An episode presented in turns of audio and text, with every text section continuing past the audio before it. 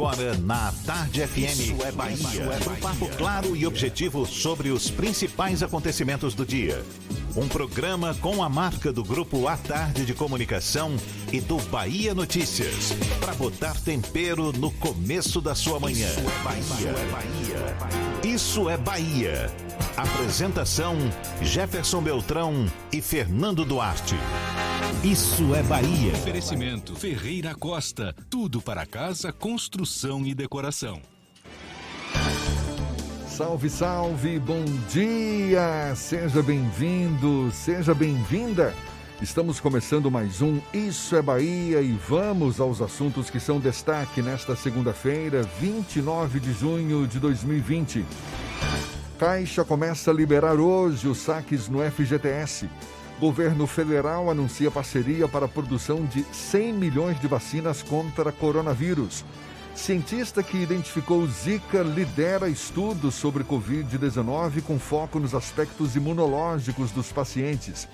Bahia registra recorde com mais de 3 mil casos em um dia. Estado tem mais de 68 mil infectados. Mundo supera os 10 milhões de casos de coronavírus. Rui Costa e ACM Neto seguem bem avaliados em pesquisa na Bahia. A maioria dos baianos quer saída de Jair Bolsonaro. A Assembleia Legislativa do Estado recebe projeto que pede retirada de estátuas de escravocratas em espaços públicos. São assuntos que você acompanha a partir de agora no Isso é Bahia. Programa, como sempre, recheado de informação. Temos aqui notícias, bate-papo, comentários para botar tempero no começo da sua manhã. Junto comigo neste clima de segunda-feira, sou Fernando Duarte. Bom dia! Bom dia, Jefferson. Bom dia, Paulo Roberto na operação, Rodrigo Tardio, Vanessa Correia, Fábio Bastos e Igor Barreto na produção. E um bom dia para os nossos queridos ouvintes, aqueles que seguem em isolamento social há quarentenados, mas também todos aqueles que demandam sair de casa, profissionais da área de saúde, segurança pública, rodoviários, metroviários, motoristas de aplicativo, de táxi e também as pessoas que atuam em ramos essenciais, supermercados, padarias, farmácias, pet shops e tantas outras atividades que não podem parar, inclusive durante a pandemia. Sejam todos muito bem-vindos a mais uma edição do Isso é Bahia, que vocês sabem começa com o cheiro de café de Paulo Roberto, que ele traz para o estúdio só para deixar eu e Jefferson com inveja. É, cafezinho que rende novela aqui na rádio, viu? A gente lembra, você nos acompanha também pelas nossas redes sociais tem o nosso aplicativo à sua disposição pela internet, já sabe, é só acessar a tardefm.com.br. Pode também nos assistir pelo canal da Tarde FM no YouTube, se preferir pelo portal à tarde. E estamos ao vivo também pelo Instagram do Grupo à Tarde. Vários os canais de comunicação à sua disposição para também participar, enviar suas mensagens, marcar sua presença aqui conosco não é isso aí, Fernando? Isso, o WhatsApp é o 71993111010 e você também pode interagir com a gente pelo YouTube e pelo Instagram. Mande a sua mensagem, esteja aqui no estúdio conosco.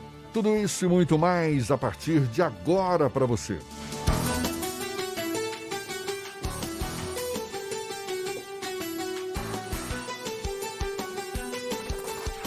É Bahia. Previsão do tempo. Previsão do tempo.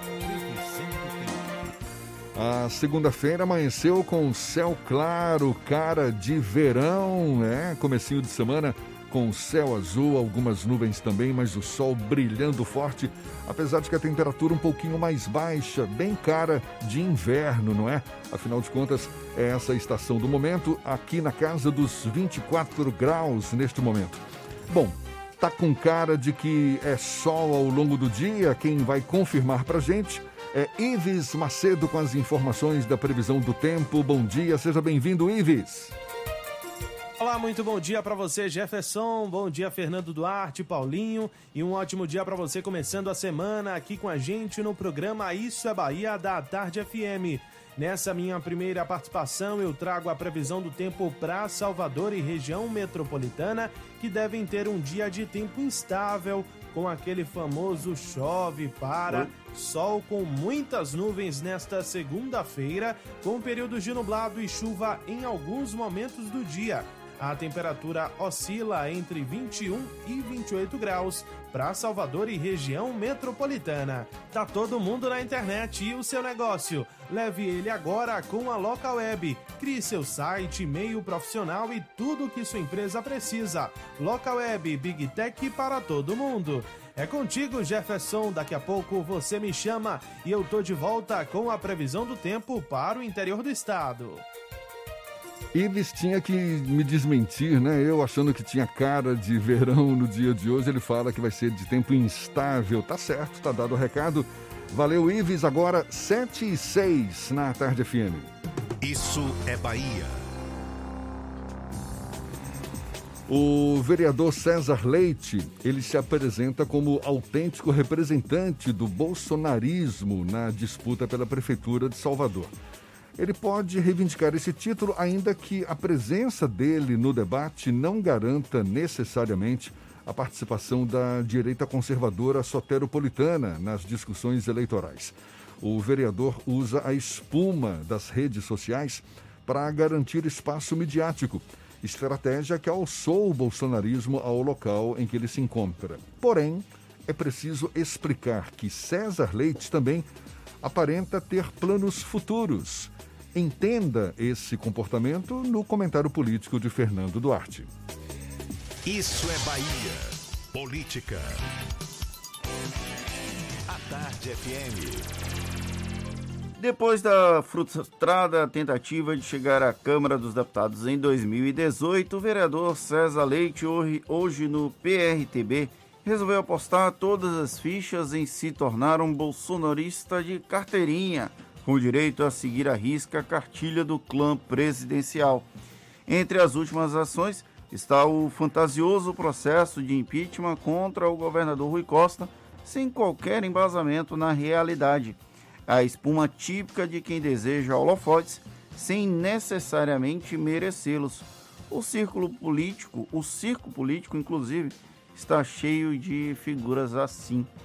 Como único representante da direita conservadora na disputa pela Prefeitura de Salvador, o ex-tucano vai explorar qualquer nuance possível para que seja associado ao presidente Jair Bolsonaro e aos filhos dele.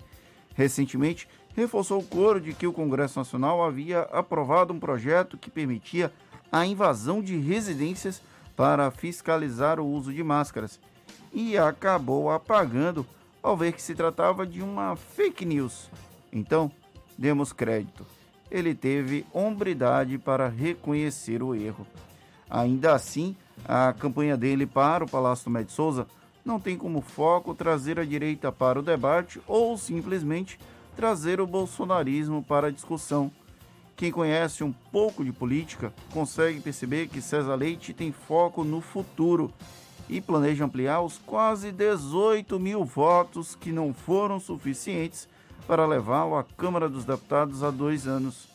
E sem a legenda do PSDB, depois de brigar com todos os caciques, era difícil garantir sequer uma reeleição para a Câmara de Vereadores. Além disso, há uma clara disputa ombro a ombro com Alexandre Aleluia, do Democratas, para ver quem é mais bolsonarista nas redes sociais. Como vai faltar colhões para barrar a candidatura do herdeiro de José Carlos Aleluia pelo DEM, dificilmente a divisão de votos da direita conservadora radical na capital baiana favoreceria César Leite. Então, produzir espuma é o que lhe resta, ainda que isso coloque o vereador como a única oposição a Semineto durante a pandemia, depois de integrar durante boa parte do mandato a base aliada do prefeito. Aí reside uma bela de uma ironia. César Leite faz exatamente o papel que o PT faria contra a Semineto caso não houvesse um acordo de cavalheiros entre o gestor soteropolitano e o governador Rui Costa. Você imagina uma comparação em que um bolsonarista interpreta o papel de um petista clássico? Pois é, nós temos esse exemplo palpável aqui em Salvador. Boa sorte para César Leite. Ele pode não estar certo, mas também ninguém pode dizer que ele está errado. É, inclusive sobre o pedido de impeachment do governador Rui Costa, apresentado pelo vereador César Leite, o presidente da Assembleia Legislativa, deputado Nelson Leal, já determinou o arquivamento desse pedido. A decisão de Leal já foi publicada no Diário Oficial do Legislativo no último sábado. César Leite, que é do PRDB, PRTB, com, conforme você destacou aí, pré-candidato à Prefeitura de Salvador, ele protocolou esse pedido com o argumento de que Rui Costa deveria ser investigado pela compra de respiradores, aquela compra no valor de 49 milhões de reais, em nome do consórcio Nordeste. Só que, ao arquivar o pedido de impeachment, Nelson Leal argumentou que, para a abertura do processo, seria necessário, abre aspas, a existência de suporte probatório mínimo da materialidade do crime de responsabilidade e da existência de indícios de autoria. Fecha aspas. O que aparentemente não ocorre no caso, segundo interpretação de Nelson Leal. Não só de Nelson Leal, né? De boa parte das pessoas que conseguem ter um discernimento mínimo, porque por mais que a Operação Ragnarok investigue a aquisição dos respiradores, e é necessário sim investigar o que aconteceu com os recursos públicos, ainda não existe qualquer materialidade que indique uma participação do governador Rui Costa, a ciência do governador Rui Costa nesse processo. Então, a materialidade é bem, é bem, é, ela é inexistente nesse caso. Então, não faz sentido você trazer um processo de impeachment contra o governador Rui Costa nesse caso agora. Lógico, caso venha ter algum tipo de materialidade, isso não impede que venha a ser criado o dado início um processo de impeachment. Mas, pelo amor de Deus, né? Até aqui, Rui Costa, em sete anos de governo, não fez nada que dê justificativa para que haja um impeachment. No máximo, no máximo, para gerar espuma para figuras como César Leite terem espaço na mídia. A compra dos respiradores pelo consórcio Nordeste, inclusive, ainda vai gerar um papo maior aqui nesta edição a gente convidou o vice-governador e secretário estadual de Desenvolvimento Econômico, João Leão, para conversar conosco. Ele que já antecipou vai processar judicialmente por danos morais os empresários Paulo de Tasso, que é o CEO da empresa BioGeoenergy, preso na operação Ragnarok, e também o empresário Kleber Isaac, que é citado como intermediário no caso. Portanto, está feito aí o convite, a gente vai estar conversando logo mais com o vice-governador João Leão, isso na segunda hora do programa de hoje. Agora são 7 e 14 com 3.251 novos casos da Covid-19 nas últimas 24 horas, a Bahia registrou o maior recorde em número de infectados em um único dia. Esses dados, sempre divulgados pela Secretaria Estadual da Saúde, a Bahia alcançou a marca de 68.495 infectados. De acordo com a CESAB, 51 pessoas morreram nas últimas 24 horas, o que totaliza 1.748 óbitos. O boletim divulgado ontem pela CESAB também informou que mais de 43 mil pessoas já estão curadas da doença e mais de 72 mil continuam em investigação. Em relação à taxa de ocupação dos leitos dos hospitais na Bahia, a CESAB informou que dois, dos 2.266 disponíveis do SUS exclusivos para Covid-19, 1.416 possuem pacientes internados, o que representa uma taxa de 62% de ocupação. No que se refere aos leitos de UTI adulto e pediátrico, dos 908 leitos exclusivos para Covid-19, 715 possuem pacientes, chegando a uma preocupante taxa de ocupação de 79%. É, já o Brasil registrou ontem mais de 30 mil novos casos do coronavírus e 552 mortes, segundo o boletim divulgado pelo Ministério da Saúde. Com isso, o país contabiliza o total de 57.622 óbitos e mais de 1 milhão e 300 mil casos confirmados da Covid-19. E dados da Universidade Johns Hopkins, nos Estados Unidos, atestam a gravidade da pandemia. Além dos 10 milhões de infectados, o mundo rompeu a barreira dos 500 mil mortos no fim de semana. Segundo a OMS, o maior número de diagnósticos positivos de Covid-19 ocorreu nas últimas 24 horas. Foi no Brasil, com 30.476 casos. O país ocupa a segunda posição, entretanto, com mais casos quanto com mais mortes no mundo. Os Estados Unidos são o país mais afetado pela pandemia até agora, com mais de 2 milhões de casos e 125 mil mortes. São números cada vez mais assustadores e o Brasil ainda não chegou no platô da curva, no esperado platô da curva que pode sinalizar um decréscimo do número de casos do novo coronavírus aqui no país. Agora são 7h16 na Tarde FM.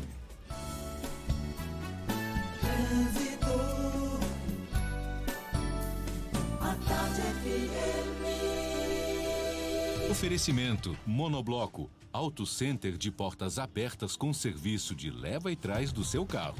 A gente fala agora com Cláudia Menezes, tem informações importantes para quem já está ao volante, dirigindo aí pela Grande Salvador ou vai pegar o carro já já. Seja bem-vinda, bom dia, Cláudia. Muito bom dia para você, Jefferson. Ótima segunda-feira para todos nós. Dou um bom dia também para essa equipe do Isso é Bahia. Fernando, Tardio, Paulinho, Fabão, todos com você aí no estúdio. E acompanho agora a movimentação no subúrbio de Salvador. Quem sai de Paripe já pega um trânsito mais intenso, um pouco de lentidão na estrada da base naval de Aratu em direção à BR-324. Na suburbana também tem um pouco de lentidão no trecho do Lobato para quem segue para a cidade baixa e vamos saber como anda o trânsito nas estradas também.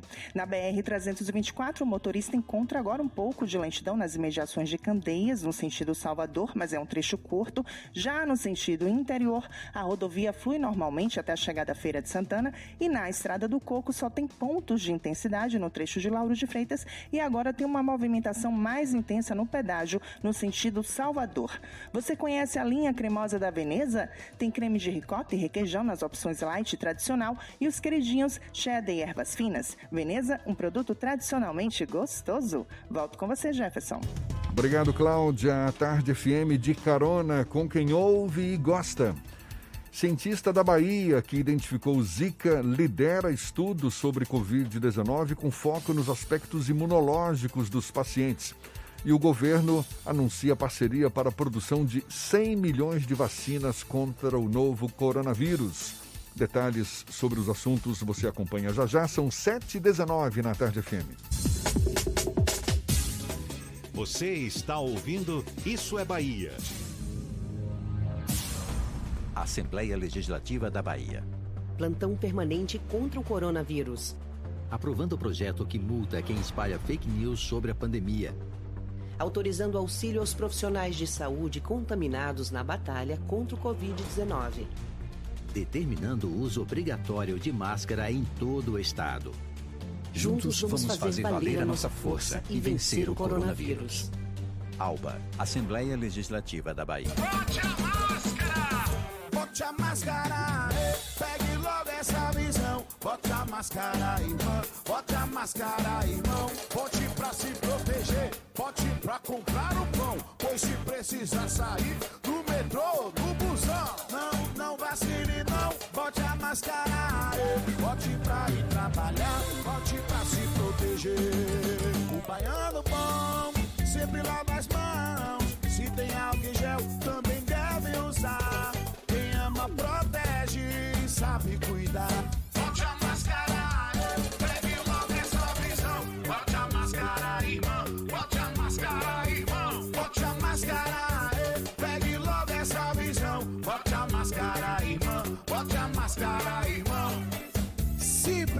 Passa aí.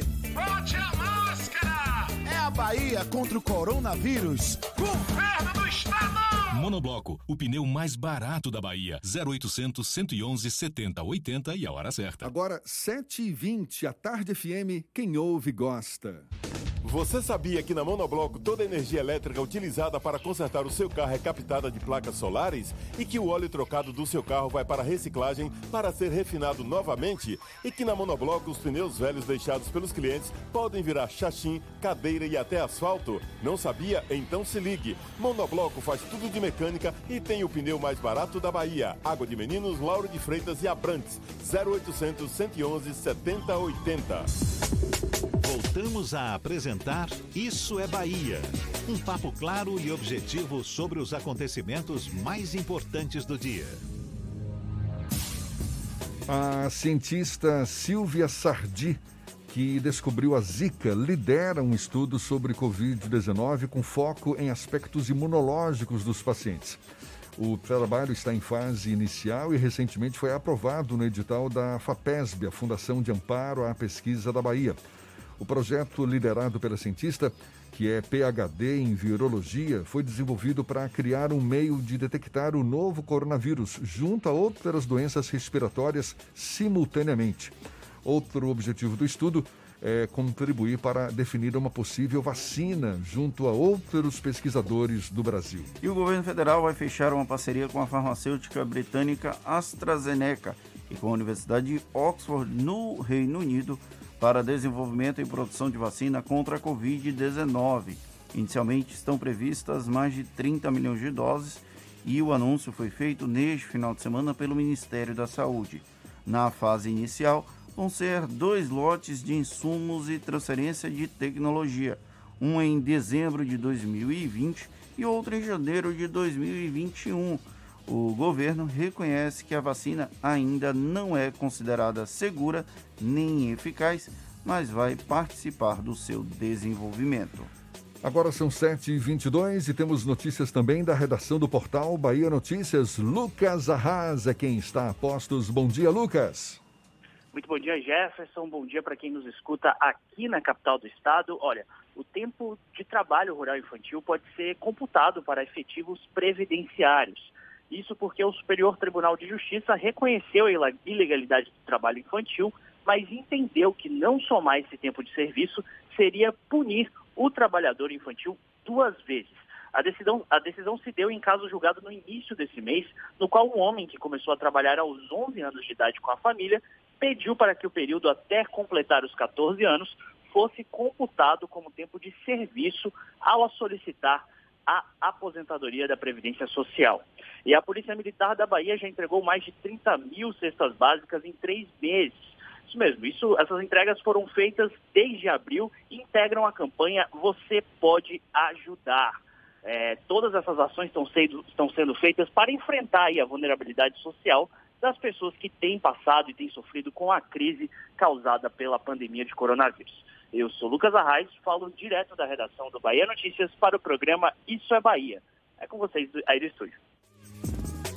O projeto que altera o Código de Trânsito Brasileiro segue agora para análise do Senado. Na semana passada, a Câmara dos Deputados aprovou o texto base enviado pelo governo que propõe mudanças como, por exemplo, aumento da validade da Carteira Nacional de Habilitação para 10 anos, suspensão do direito de dirigir por pontos vinculada à gravidade da infração, o fim da obrigatoriedade para uso da cadeirinha para crianças. Esse fim foi retirado do texto. Bom, a gente fala mais sobre o assunto agora com o advogado especialista em trânsito, Danilo Costa, nosso convidado aqui no Issa Bahia. Bom dia, Danilo. Bom dia, Jefferson, bom dia, Fernando. Bom dia a todos os ouvintes do programa Esse Bahia.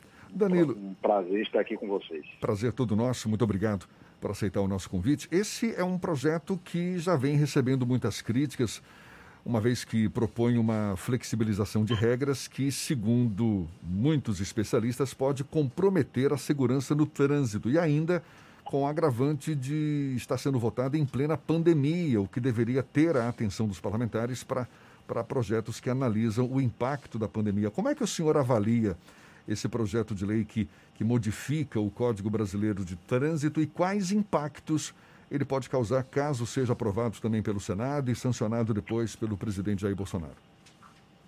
É, como dito por você, Jefferson, esse projeto ele é muito questionado por, pelos especialistas e por nós, porque o trânsito brasileiro, os números comprovam aí que é um trânsito que mata e com números muito elevados a status de guerra.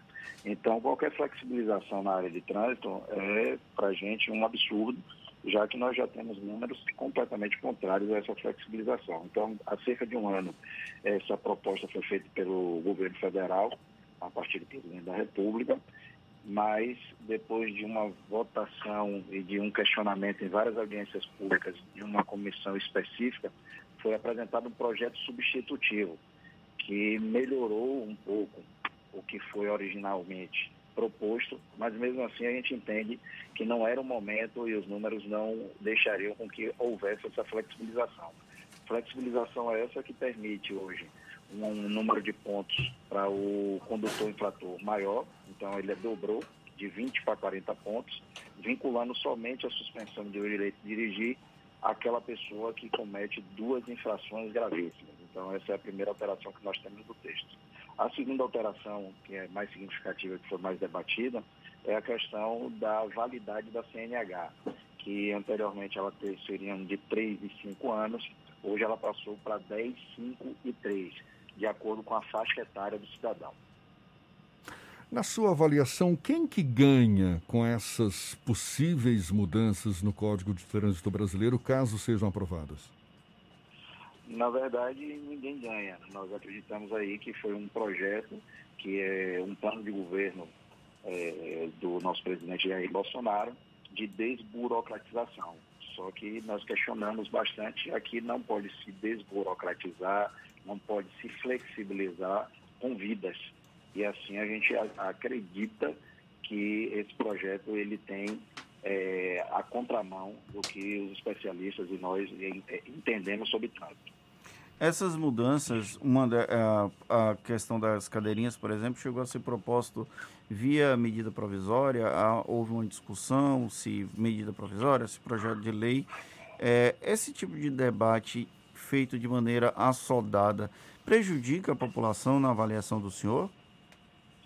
Com certeza, Fernando, porque hoje nós temos o, a ocupação dos leitos hospitalares em taxa elevadíssima decorrente de acidentes de trânsito. Então, isso acaba majorando os tributos que o cidadão paga, isso acaba deixando os leitos hospitalares ocupados por acidentes de trânsito e o cidadão hoje que circula nas vias, ele tem maior insegurança, tanto eles como seus entes queridos, ao circular pelos trânsitos das cidades aí de todo o nosso Brasil. Então, eu acho que é um projeto que traz prejuízos para o cidadão. Quanto à cadeirinha, ficou estipulado, eu acho que aí a gente teve um ganho, porque o projeto realmente teve algumas questões que é, flexibilizaram e outras endureceram, mas é, na, na, razão, muito mais flexibilização do que endurecimento, e na cadeirinha nós tivemos a ampliação. Então a criança hoje, ela precisará usar a cadeirinha até 10 anos de idade ou uma altura mínima. Então, nós tivemos aí um aumento da necessidade do uso da cadeirinha. No projeto original, nós teríamos que a cadeirinha não seria obrigatória e que a, a não utilização seria passível somente de advertência. E a questão da pontuação? Tem um debate muito intenso, as pessoas acham que a pontuação é algo é, é, é ruim porque tem gente que acaba prejudicado, mas a grande maioria da população nunca atinge o, a pontuação máxima. Essa ampliação da pontuação, o senhor também enxerga como negativa? É, enxergo. A pontuação nós precisávamos passar por uma revisão como foi feita. Então, hoje um cidadão, para acumular os 20 pontos, ele adquire muito rápido, diferentemente do que você pensa, a suspensão do direito de dirigir, ela somente não é não atinge um número grande da população, porque os órgãos executivos de trânsito não fazem a tramitação dos processos com tanta velocidade.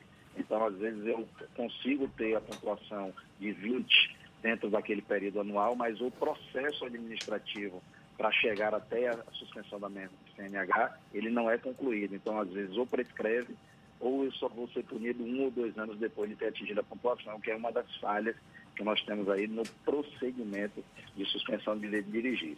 É, já quanto ao questionamento do que foi enxugado, é porque hoje nós vivemos um Big Brother no trânsito. Então, qualquer infração que cometemos no trânsito, ele sim é autuado, vigiado, multado. Só que nós precisávamos tão somente do que? De que essas vigilâncias fossem colocadas em pontos que realmente o cidadão é, está ali atentando contra a sua vida ou contra daquela pessoa que está interagindo com o trânsito. Não aquelas pegadinhas. Na Avenida Paralela, eu sou um dos questionadores aqui de que nós temos uma via com 80 e aquela via lateral a 60. Então, o cidadão, assim que sai da via de 80, o raciocínio ainda não trabalhou de diminuir para 60, você já tem um radar pontuando ali para exatamente pegar aquele cidadão que está distraído, distraído em fazer essa saída para a via marginal. Então, é essas é, questões que têm que ser fei feitas com mais carinho, aonde colocarmos os radares, de que forma autuar o cidadão e não aumentar a pontuação. E é curiosa também essa discussão em torno da flexibilização das regras, porque o Brasil carrega a reputação de não punir como deveria punir os motoristas de fato infratores, aqueles que provocam acidentes fatais. São casos isolados, não é? De motoristas que são é, punidos por provocar morte no trânsito e tudo mais e tal. Ou seja, não deveria ser um endurecimento das regras em vez de uma flexibilização? Como é que o senhor avalia essa questão? Não, esse é nosso, nosso mote. Nós achávamos que o CTB é uma lei super moderna, que a gente precisava sim de uma atualização, já que já são 23 anos de vigência, mas que jamais com regras de flexibilização e sim de endurecimento, porque os números demonstram isso. E esses números ainda são mais alarmantes, porque nós temos, é, inclusive, a questão da faixa etária. Então, o brasileiro, na sua, no seu melhor momento, entre 30 e 40 anos, é que é, é acometido por acidente de trânsito que traz ou a morte ou então algum tipo de incapacidade e acaba ele tendo que gozar de benefícios do INSS ou a família então, toda essa sistemática hoje para o Brasil é, é ruim a partir do momento que nós tivermos uma flexibilização.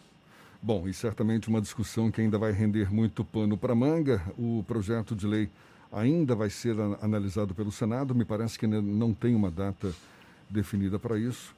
E muita discussão certamente ainda vai ocorrer em torno da questão. A gente agradece ao advogado Danilo Costa, especialista em trânsito, conversando conosco aqui no Issa Bahia. Muito obrigado, Danilo. Um abraço e um bom dia. Um abraço a todos, muito obrigado pela oportunidade e sempre à disposição de vocês. Essa conversa vai estar disponível logo mais nos nossos canais no YouTube, Spotify, iTunes e Deezer. Agora, 27 para as 8 na Tarde FM.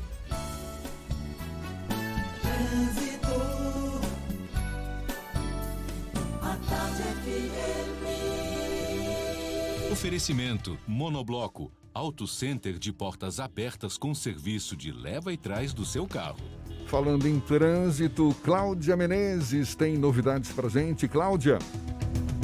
Tô de volta, Jefferson, e agora a gente vai dar uma olhada lá na Cidade Baixa, porque a movimentação é bem tranquila nesse momento, tanto na Jequitaia, em direção à calçada, quanto na Engenheiro Oscar Pontes, em direção ao comércio. E em outro ponto, quem sai da rótula agora é melhor pegar a Bonocô para chegar nessa região da Cidade Baixa, porque a Via Expressa já tem um trecho final ali um pouco carregado, com lentidão no acesso à Jequitaia, nessa região da Cidade Baixa. Dica do dia NexGuard. O seu cachorro busca a bolinha na grama e esconde as coisas na terra? Então ele precisa de NexGuard, o tablete mastigável que garante 30 dias livres de pulgas e carrapatos. Volto com você, Jefferson. Obrigado, Cláudia. Tarde FM de carona com quem ouve e gosta. Assembleia Legislativa da Bahia recebe projeto que pede retirada de estátuas de escravocratas em espaços públicos. Governador Rui Costa e prefeito Assemineto seguem bem avaliados em pesquisa na Bahia. A maioria dos baianos quer saída de Jair Bolsonaro. Esses assuntos você acompanha com detalhes já já. Agora, 25 para as 8 na tarde FM. Você está ouvindo Isso é Bahia.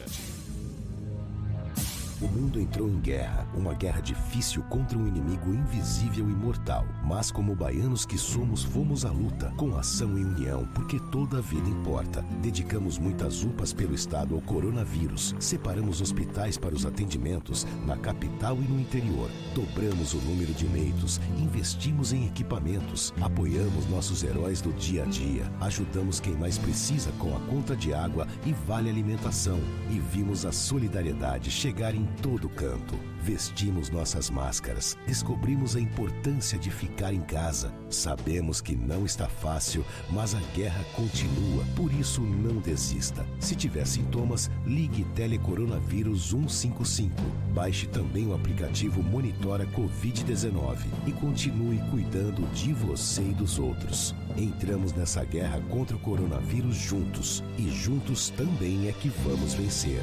Governo do Estado. Você sabia que na Monobloco os pneus velhos deixados pelos clientes podem virar chachim, cadeira e até asfalto? E que a Monobloco apoia o esporte amador e a cultura? E que também na Monobloco uma parte do lucro do serviço do seu carro você pode direcionar para algumas instituições beneficentes? Não sabia? Então se ligue. Monobloco faz tudo de mecânica e tem o pneu mais barato da Bahia. Água de Meninos, Lauro de Freitas e Abrantes. 0800 111 7080. Central Papelaria, os melhores preços e a maior variedade em material escolar e escritório da Bahia e a hora certa. A tarde FM 24 para as 8. Um bom dia para você.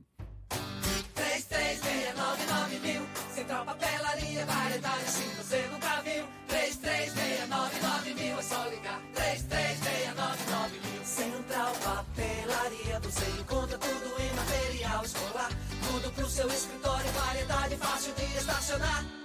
3369 mil. Ligue 3369 mil, a maior variedade em material escolar e de escritório. Central Papelaria Lauro de Freitas. 3369 mil. Voltamos a apresentar Isso é Bahia.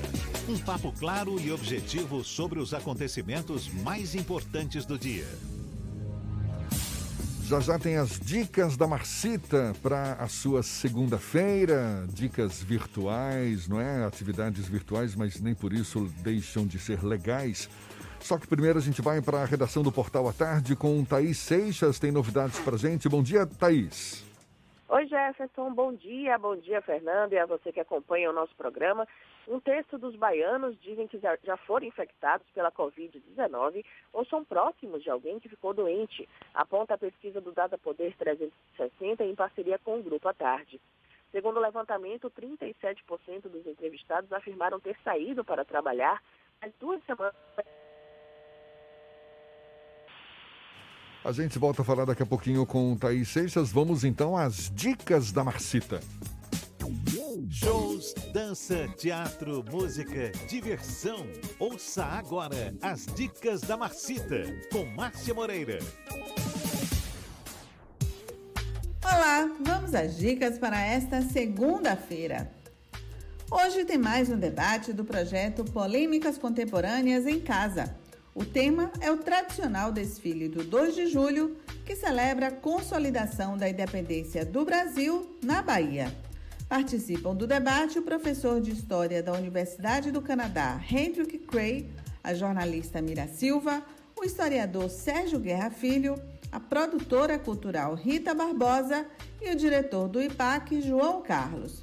Vai ser hoje, das 7 às 9 da noite, no canal polêmicas.faced.ufba.br. Em junho de 2019, a cantora e compositora baiana Lívia Neri fez na sala do coro do Teatro Castro Alves o show de lançamento de Estranha Melodia, seu primeiro disco solo.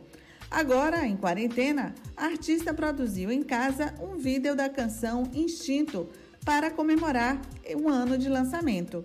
A gravação será apresentada na Terça da Música, projeto em que o Teatro Castro Alves está rememorando na internet espetáculos musicais que aconteceram na Sala do Coro. Amanhã, ao meio-dia, no canal do TCA no YouTube.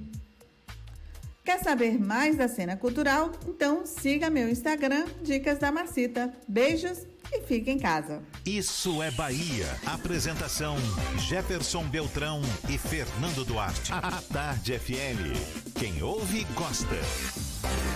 Agora são 7h40 e a gente retoma o contato com Thaís Seixas, do Portal à Tarde. Estava dando notícias para gente. Pode continuar, Thaís.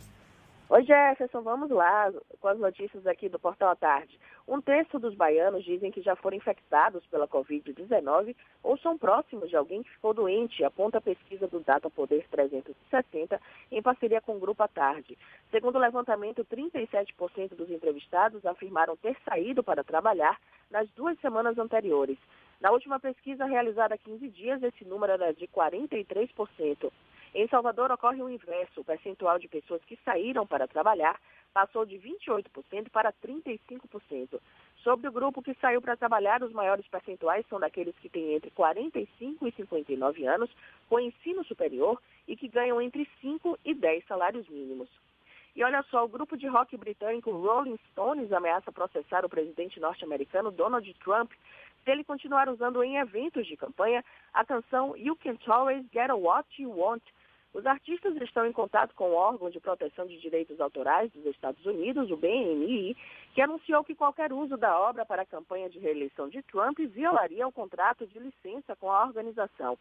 Vários artistas também proibiram o uso de suas canções pelo presidente, entre eles o grupo Queen e a cantora Adele. Essas e outras notícias estão no portal à tarde, atarde.com.br. Volto com vocês, Jefferson. Donald Trump na mira dos Rolling Stones, quem diria, hein? Agora são 7h41. Like a Rolling Stone. Olha só, a Assembleia Legislativa da Bahia recebeu o projeto de lei de autoria do deputado Hilton Coelho, do PSOL, que determina a retirada de estátuas, monumentos, placas e qualquer outro tipo de homenagem a figuras públicas que estiveram envolvidas no comércio escravocrata retirada desses documentos, de, desses monumentos, dessas estátuas todas, dos espaços públicos da Bahia. O pedido foi encaminhado à Assembleia Legislativa por meio de um projeto de lei. O objetivo é que as peças sejam levadas para um museu estadual criado para recebê-las. Além disso, o parlamentar sugere que seja criada uma comissão para elaborar relatório acerca dos principais personagens históricos que contribuíram para a escravização humana no Brasil. A gente agora muda de assunto. O Conselho Regional de Química da Sétima Região se pronunciou sobre a eficácia dos túneis de aspersão e borrifação de desinfetantes, os chamados túneis de desinfecção, para combater o novo coronavírus. Algumas entidades concordam que não há fundamentos que comprovem a eficácia desses equipamentos. A gente convidou o presidente do Conselho Regional de Química da Sétima Região, Antônio César de Macedo Silva, para conversar conosco sobre esse assunto. É com ele que a gente fala agora. Seja bem-vindo. Bom dia, Antônio César. Bom dia, bom dia a todos. Bom dia a todos os ouvintes do, da FM à tarde. Isso é Bahia. Estamos aqui à sua disposição. Essa... É um prazer estar falando com vocês. Prazer é todo nosso, muito obrigado. Essa já é uma discussão que vem ocorrendo há tempos, não é? Por exemplo, entre a Vigilância Sanitária do Estado, que editou portaria sobre o assunto, e o Conselho Regional de Medicina do Estado, discussão de que não haveria fundamentos científicos que indiquem a, a, eficácia da prática de lançar os produtos, esses produtos químicos, diretamente sobre a pele. Qual é a posição do Conselho Regional de Química sobre esses túneis de desinfecção? É, na verdade, Jefferson, o Conselho Regional de Química ele se posicionou desde o início né, nessa, nessa, nessa situação. Então, a gente provocou, na verdade, o Conselho Federal de Química, né, para que eh, se posicionasse junto com os conselhos regionais de todos os estados no Brasil. E o Conselho Regional, o Conselho Federal de Química, ele provocou a Anvisa na época, né, para que eh, se posicionasse também. Então a Anvisa lançou algumas notas técnicas a respeito desse do uso desse túnel de desinfecção, né? A nossa preocupação aqui na Bahia foi mais com a questão que a gente ouviu né, e viu algumas cidades do interior é, já aplicando e nas pessoas diretamente. Então, a gente ficou preocupado com o que isso poderia ocasionar às pessoas, à saúde das pessoas, porque são produtos químicos, né? Então, qualquer produto químico, ou você inalando, ou pegando na pele, ou através do, dos olhos, do ouvido, isso vai trazer problemas para a saúde. Então, a gente se posicionou também junto com o Conselho Federal de Química, com a Anvisa, e nesse momento nós terminamos conversando com o Conselho Regional de Medicina, porque existia uma cabine né, já instalada e que foi preparada pelo Senai Cimatec para ser instalada no Hospital Espanhol. né. Então a gente também chamou um pouco a atenção com relação à questão novamente de, das pessoas. O que aconteceu? Nós fizemos uma, uma visita em conjunto com o CREMED, né, no Hospital Espanhol, verificamos que, de fato, é, é assim, para os profissionais de saúde, é um equipamento que realmente pode ser aplicado, desde quando eh, atinge apenas os paramentos, né, e não atinge a pele, nenhuma parte do corpo. Porque realmente nós vimos que lá a, a atuação do profissional de saúde no fronte do Covid, né, ele realmente tem grandes possibilidades de infectar e ao tirar esses paramentos. Então, nós, ao- na- durante a nossa visita lá, no- através do nosso conselheiro, eh, a gente conseguiu perceber que a aplicação em hospitais, em ambientes assim, internos, né, e que seja diretamente no farda, na, nos paramentos, nos EPIs, isso é de uso interessante. Mesmo assim, esse túnel, por exemplo, foi confeccionado pelo Senai, Cimatec. Então, a gente tem uma garantia que tem uma equipe técnica por trás fazendo e tal. tá? Então, dizer- com, relação a, com relação a aplicar em pessoas, nós somos totalmente contra, não só pela não efetividade, mas também pela questão de trazer problemas à saúde às pessoas. Quer dizer que a discussão não é nem tanto sobre a, a- a eficácia desses túneis. Eles são eficazes uma vez que eh, possam ser dirigidos a, aos paramentos, não é? aos equipamentos e tudo mais. Mas é uma discussão em torno, então, da, dos prejuízos que ele pode causar à saúde das pessoas caso sejam aplicados diretamente na pele das pessoas. Exatamente. A nossa, com relação à eficácia, o Senai Sinatec tem uma equipe lá eh, que está, inclusive, estudando essa eficácia. Provavelmente ele vai ter em cima, porque assim, essas soluções que são usadas, elas atuam bem com relação ao Covid em superfícies inanimadas, né? Então já existe isso. Então, assim, mas para as pessoas, a gente não sabe o, o que pode acontecer, porque quanto tempo vai precisar ficar, a concentração dessa solução. E a gente viu também o seguinte, porque começaram algumas empresas a preparar essa, essa, essas cabines e as soluções sem o devido acompanhamento de um profissional da área química, né, responsável, por exemplo, na preparação da solução. Qual a concentração adequada? Entendeu? Qual a concentração real que está sendo preparada? Isso pode trazer graves prejuízos se for mal preparada. Ou não trazer nenhuma eficiência se ela for muito diluída. Entendeu? Então tem os dois revés, né? É, quais são as eventuais consequências que uma pessoa pode ter se os túneis de desinfecção forem utilizados inadequadamente? A gente viu, principalmente no interior do estado, algumas empresas, inclusive, patrocinando supostos túneis de desinfecção no meio da rua. Quais são os impactos para a população que passa por esses túneis sem o devido acompanhamento técnico durante a instalação? Então, você pode ter vários efeitos à saúde, desde a irritação à pele, problemas oculares, a inalação vai trazer problemas respiratórios, qualquer que seja o produto. É, existe uma gama de produtos que podem ser aplicados, hipoclorito de sódio, quaternária de amônio e tal, mas todos eles são produtos químicos que vão trazer problemas à saúde, não tenho dúvida. Nós não temos dúvida. Inclusive, assim, é a recomendação da Anvisa, né? Tem notas técnicas, umas quatro ou cinco notas técnicas da Anvisa que não deve ser aplicado em pessoas. Exatamente por causa dessa questão dos efeitos adversos à saúde das pessoas. Inclusive, assim, eu tive, eh, recebi algumas empresas, né? Que queriam, eh, eh, vamos dizer assim, instalar esses equipamentos nas empresas e nós aconselhamos que não fizesse porque isso traria problemas para a saúde e seria até um passivo trabalhista, porque certamente o profissional estaria adquirindo uma doença ocupacional, certo? Em função disso. Então, só para deixar bem claro, para a população, tem algumas cidades no interior que tem esses, vamos chamar de possíveis túneis de desinfecção por ausência de uma, um palavreado mais adequado, que as pessoas passam por esse túnel antes de ingressar em bancos ou em situações eh, diferentes. o senhor não recomenda que as pessoas utilizem esse equipamento, já que eles não estão devidamente acompanhados por profissionais técnicos da área de química, correto?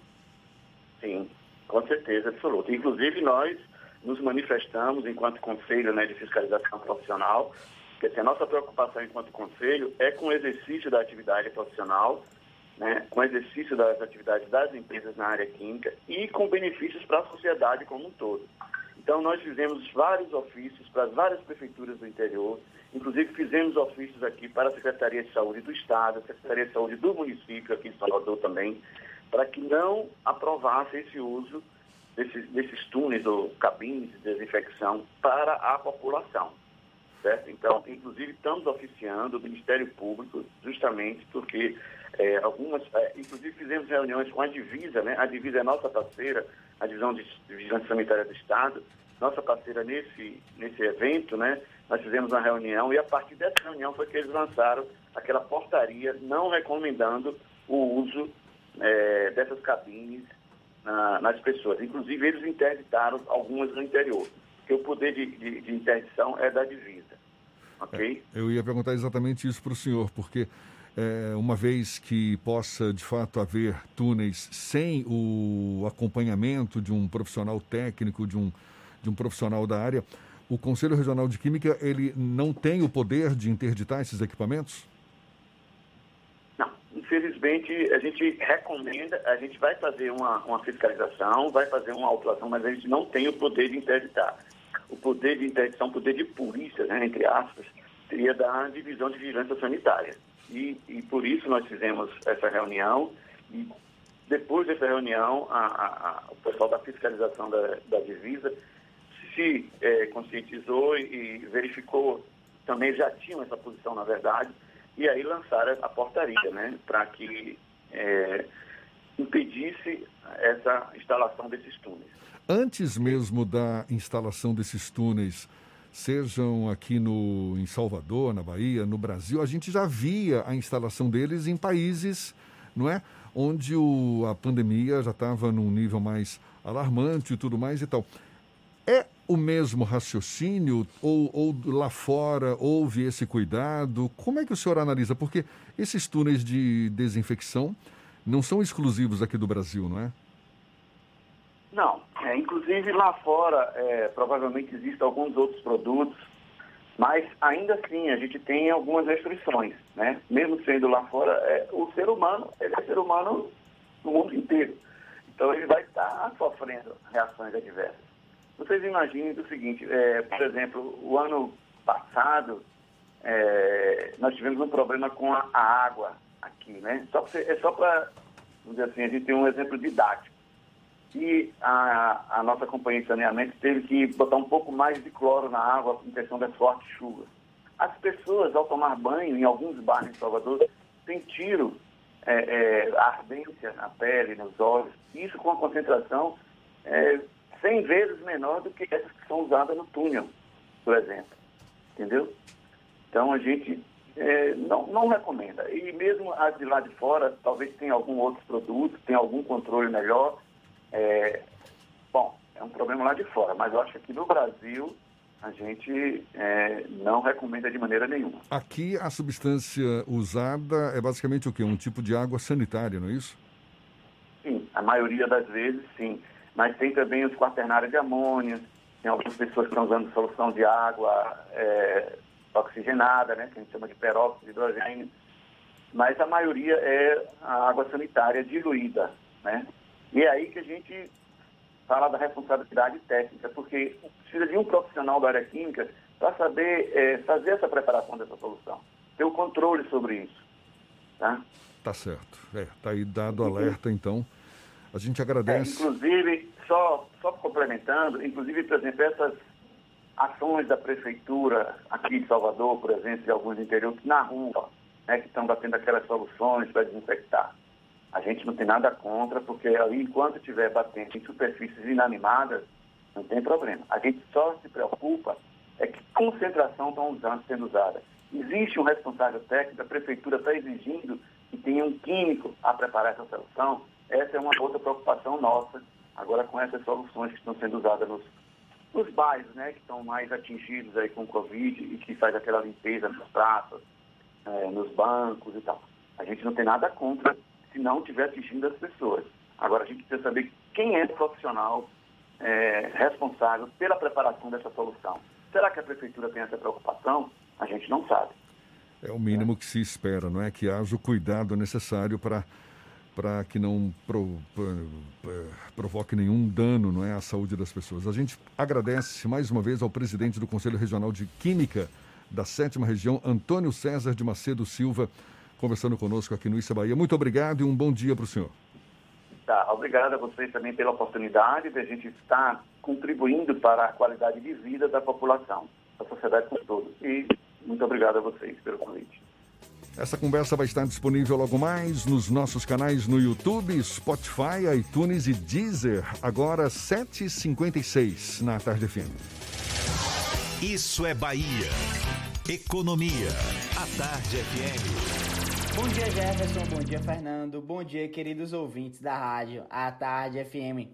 Na sexta-feira, o índice Ibovespa fechou em queda de 2,24% a 93.800 pontos em meio à preocupação com o aumento do número de casos da Covid-19 no mundo. Além disso, a divulgação dos testes de estresse realizada pelo Federal Reserve nos bancos também alimentou os temores dos investidores. Segundo o Fed, o desemprego pode permanecer alto nos Estados Unidos e a recuperação econômica pode levar mais tempo do que o esperado. Enquanto o dólar fechou com alta de 2,58% a R$ 5,46. E para hoje, o foco do investidor fica para o Boletim Focus, com importantes projeções de indicadores econômicos. Eu sou Nicolau Eloy, sócio da BP Money, a nova plataforma educacional da BP Investimentos. E para maiores informações, nos acompanhe no nosso site www.bbmoney.com.br.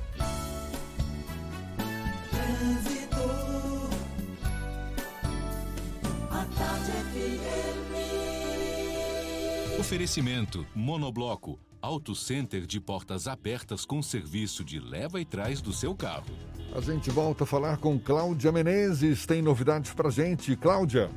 Estou de volta, Jefferson, e vamos saber comigo como está o trânsito na cidade. A São Martins está carregada nesse momento, nos dois sentidos, no trecho ali nas imediações de Santa Mônica. Vamos para outro ponto. Na região de Brotas, a movimentação é grande na Avenida Dom João VI, nas imediações da rua Valdemar Falcão, e já tem um trânsito muito intenso também em pontos da Avenida ACM, nos dois sentidos, no trecho do Iguatemi, por causa das obras nessa região. A Local Web é o parceiro que você precisa para levar seu negócio para a internet. Criador de sites, e-mail profissional e muito mais. Local Web, Big Tech para todo mundo. Volto contigo, Jefferson. Obrigado, Cláudia. Tarde FM de carona com quem ouve e gosta. Intervalo e a gente volta já já para falar para toda a Bahia. São 7h58 agora. Você está ouvindo Isso é Bahia. O mundo mudou e para se preparar para o novo, você precisa estudar. Por isso, faça como o Ebert, formado em odontologia pela Unime. Ele contou com professores experientes e conseguiu chegar aonde sempre quis. Vem também para a Unime. Aqui você tem trilhas de carreira, que são conteúdos complementares que o mercado valoriza e bolsas de até 100%. Consulte condições. Faça o vestibular online. unime.edu.br. Unime. Todo dia é dia de acreditar. Assembleia Legislativa da Bahia. Plantão permanente contra o coronavírus. Autorizando o pagamento de auxílio de 500 reais para pessoas com sintomas leves da doença passarem a quarentena em um centro de acolhimento. Debatendo de forma virtual com presidentes de assembleias de outros estados a crise sanitária que o país vive e possíveis ações para diminuir seus efeitos. Juntos, vamos fazer valer a nossa força e vencer o coronavírus. ALBA, Assembleia Legislativa da Bahia. Bote a máscara! Bote a máscara!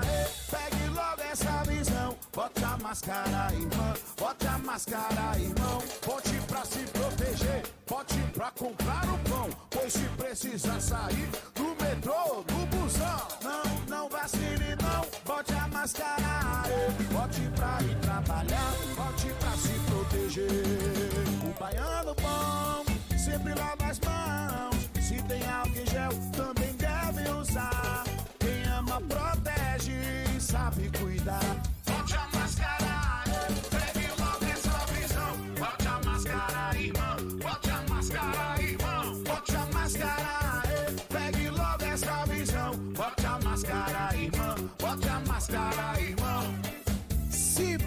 sair, Bote a máscara! é a Bahia contra o coronavírus. Governo do Estado!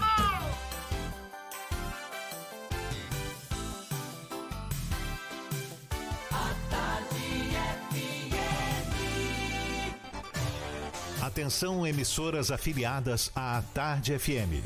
Em 5 segundos, isso é Bahia para todo o estado.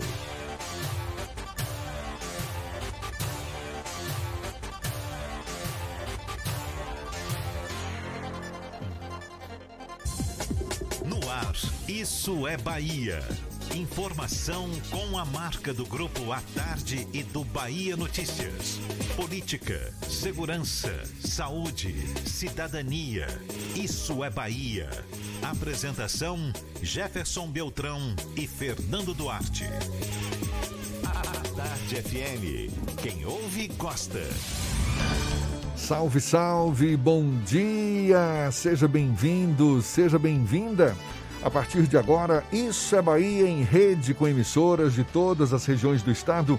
E vamos aos assuntos que são destaque nesta segunda-feira, 29 de junho de 2020. Caixa começa a liberar hoje os saques no FGTS. Governo federal anuncia parceria para a produção de 100 milhões de vacinas contra o coronavírus. Cientista que identificou Zika lidera estudos sobre Covid-19 com foco nos aspectos imunológicos dos pacientes. Bahia registra recorde com mais de 3 mil casos em um dia. Estado tem mais de 68 mil infectados. Mundo supera os 10 milhões de casos de coronavírus. Prefeitura de Gandu decreta lockdown a partir de 2 de julho. Após adiamentos, Prefeitura de Vitória da Conquista anuncia reabertura de bares e restaurantes para julho. Rui Costa e ACM Neto seguem bem avaliados em pesquisa na Bahia. Maioria dos baianos quer saída de Jair Bolsonaro. Assembleia Legislativa do Estado recebe projeto que pede retirada de estátuas de escravocratas em espaços públicos. Isso é Bahia, programa recheado de informação com notícias, bate-papo, comentários para botar tempero no começo da sua manhã, neste clima de segunda-feira. Salve, senhor Fernando Duarte. Bom dia! Bom dia, Jefferson. Bom dia, Paulo Roberto na operação, Rodrigo Tardio, Vanessa Correia, Fábio Bastos e Igor Barreto na produção. E um bom dia para as nossas queridas emissoras parceiras e afiliadas. A RB Líder FM de Rui Barbosa, Serrana Líder FM de Jacobina, Baiana FM de Itaberaba, 93 FM de Jequié, Interativa FM de Itabuna, Ativa FM de Eunápolis, Cultura FM de Paulo Afonso, Líder FM de Irecê, Cidade FM de Luiz das Magalhães, Itapuí FM de Itororó e Eldorado FM de Teixeira de Freitas. Sejam todos muito bem-vindos a mais uma edição do Isso é Bahia. A gente lembra, você nos acompanha também pelas nossas redes sociais, tem o nosso aplicativo. Pela internet é só acessar atardefm.com.br. Pode também nos assistir pelo canal da Tarde FM no YouTube, se preferir pelo portal A Tarde. E estamos ao vivo também pelo Instagram do Grupo A Tarde. Vários os canais de comunicação à sua disposição para também participar, enviar suas mensagens, aquela crítica, aquele elogio, tudo será muito bem-vindo. Lembra aí, Fernando? O WhatsApp é o 71993111010 e você também pode interagir conosco no estúdio através do YouTube e do Instagram. Mande a sua mensagem, participe do Isso é Bahia. Tudo isso e muito mais a partir de agora para você.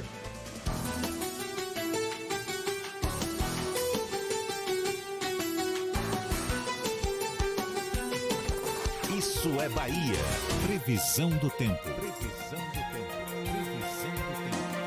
Em Salvador, a segunda-feira amanheceu com céu claro, dando um sinal de que o dia vai ser de sol durante todo o tempo, mas não, continua a previsão de tempo instável, pode chover a qualquer hora, apesar de que o sol também vai marcar presença ao longo do dia. A temperatura hoje varia de 22 a 29 graus. No interior do estado, as informações da previsão do tempo agora com Ibis Macedo. Seja bem-vindo mais uma vez. Bom dia, Ibis. Oi, Jefferson. Muito bom dia novamente para você. Um bom dia especial para todo mundo do interior do estado, já em nossa companhia e na sintonia aqui do programa Isso é Bahia. Nessa nossa segunda participação, eu trago a previsão do tempo para a cidade de Eunápolis e também para Itaberaba. Começando por Eunápolis, a previsão para hoje é de sol com muitas nuvens durante o dia, períodos de nublado e chuva a qualquer hora. Já a temperatura oscila entre 22 e 27 graus. Vamos agora para a cidade de Itaberaba, que também tem previsão de sol entre muitas nuvens.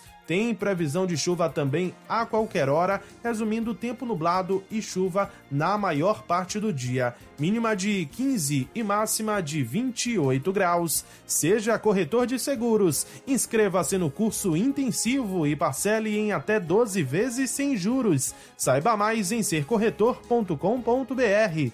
ENS, a sua escola de negócios e seguros. É com você, Jefferson. Eu volto amanhã com mais informações do tempo. Tá combinado. Até amanhã, então. Agora, 8 e 6 na Tarde FM. Isso é Bahia. Olha só, mais uma vez a casa do prefeito ACM Neto em Salvador foi alvo de protestos de grupos favoráveis à reabertura das atividades na capital baiana. A iniciativa não é nova, já foi relatada em pelo menos mais duas ocasiões, quando grupos pararam em frente ao prédio onde mora o gestor com cartazes para fazer buzinaços. Por mais que a reivindicação tenha lá seus motivos, esse tipo de comportamento mostra que o senso de comunidade é algo que não parece fazer parte da rotina da população. Afinal de contas, ali não mora apenas o prefeito de Salvador. Essa confusão sobre a invasão dos direitos dos outros é tema do comentário político de Fernando Duarte. Isso é Bahia. Política. A Tarde FM. Pois é, Jefferson, não é a primeira vez, eu já tinha ficado incomodado da primeira oportunidade que eu vi, da segunda também, e aí esse final de semana voltou a acontecer. E isso não é uma defesa do prefeito Assemineto, não. As pessoas têm todo o direito, vivemos numa democracia, é possível sim protestar contra algo que você é contrário. Essas pessoas, por exemplo, querem a reabertura dos, do comércio, dos serviços aqui na capital baiana. É total direito fazer esse tipo de protesto. Porém, me incomoda fazer esse tipo de protesto em frente à casa do prefeito de Salvador, Assemineto, mas não por ser a casa do prefeito Assemineto, porque o prefeito mora num prédio, num condomínio, em que existem vizinhos, existem pessoas que não têm qualquer vinculação com a prefeitura e que residem ali naquela área da cidade, que residem no mesmo prédio que o prefeito da capital baiana. Muito provavelmente, inclusive, o buzinaço não foi nem ouvido por boa parte dos moradores, porque ali no corredor da Vitória, onde acontece, quando acontece esse tipo de protesto, os dois primeiros andares, o térreo, o primeiro andar é salão de festas, então os moradores possivelmente não tenham ouvido essa manifestação porém me incomoda porque as pessoas parecem que perderam a noção de que ali se vive em comunidade. Você tem toda a razão, todo o direito de fazer protesto, de fazer buzinaço, de fazer qualquer tipo de reivindicação, mas não faça num local em que você pode de alguma forma atrapalhar a vida de outras pessoas. Em Salvador, até 2012, você respirava, tinha um protesto na cidade e atrapalhava todo o tráfego e deixava a cidade toda travada. Graças a Deus superamos essa fase e aí vem sempre esse debate. Até quando você reivindicar os seus direitos, você pode fazer isso sem atrapalhar o direito de outras pessoas. Isso é extremamente problemático, você acaba perdendo a razão. Por esse motivo, inclusive, é recomendado até que faça protesto em, na frente da prefeitura, na frente do, da governadoria, na frente de qualquer outro ente público que não a residência das pessoas que estão nos cargos públicos. No caso do governador daqui da Bahia e da própria presidência da República, como existem residências oficiais e as pessoas têm esse direito um conteste de fazer mobilização, que façam nas residências oficiais, mas não quando a pessoa vive numa, num, prédio com outras pessoas à sua volta e elas são obrigadas a conviver com esse tipo de protesto, sendo que elas são alheias à prefeitura, alheias a qualquer processo político. Eu não estou fazendo a defesa do prefeito, não estou fazendo necessariamente a defesa dos vizinhos do prefeito. Eu só estou trazendo a reflexão porque é necessário que nós tenhamos um certo limite. Eu não posso invadir, o meu direito vai até onde o seu direito vai. Eu não posso usar o meu direito para invadir o seu direito. Isso é uma questão básica da convivência civilizada, da convivência em sociedade. Não dá para agir para que nós fazamos, agimos dessa forma e fingimos que nada está acontecendo, que está tudo dentro da normalidade. Não. Primeiro, não estamos num ambiente de normalidade, a pandemia tirou qualquer resquício de normalidade que nós tenhamos aqui. E aí as pessoas aproveitam desse momento para fugir ainda mais da normalidade. Por favor, né, gente? Me bata um abacate. É melhor do que fazer protesto na porta de outras pessoas. Pode até poderia até fazer protesto na casa do prefeito, se ele não morasse numa área residencial e num prédio com outras pessoas vamos manter pelo menos o nível mínimo de comunidade e de civilidade nesse país que vivemos. Discussão antiga essa, né, Fernando? Meu direito vai até onde começa o seu, isso é óbvio. Agora, 8 e 12, temos notícias da redação do portal Bahia Notícias. Lucas Arrasa, quem fala conosco. Bom dia mais uma vez, Lucas. Bom dia mais uma vez, Jefferson. Bom dia, Fernando. Olha, pesquisadores e secretários de cultura discutem hoje, em uma live, os primeiros resultados do estudo Percepção dos Impactos da Covid-19 nos setores cultural e criativo no Brasil. O encontro virtual acontece a partir das seis e meia, com transmissão ao vivo pelo YouTube. A iniciativa tem como objetivo apresentar a pesquisa lançada no dia 10 de junho compartilhar os resultados preliminares a partir dos dados obtidos, além de destacar a importância de intensificar a coleta de análise de dados para entender o cenário cultural durante a pandemia e construir soluções conjuntas. Participam diversos secretários de cultura dos estados. E olha só, Jefferson, um ato político provocou uma aglomeração em Itatim, no Piemonte do Paraguaçu, nesse fim de semana. Imagens feitas de celular mostraram uma reunião de pessoas em volta de um carro de som e fazia campanha política antecipada para o prefeito Gilmar Pereira Nogueira, o Tingão. A prefeitura foi procurada para saber sobre esse ato que causou aglomeração e, por meio de nota, negou que se tratava de campanha. A gestão disse que o fato ocorreu de forma espontânea. Segundo a prefeitura, assim que souberam que o adversário do prefeito tinha passado para o lado da situação, o ato foi formado espontaneamente, mesmo com a presença de carro de som. Eu sou Lucas Arraes, falo direto da redação do Bahia Notícias para o programa Isso é Bahia. É com vocês aí do estúdio.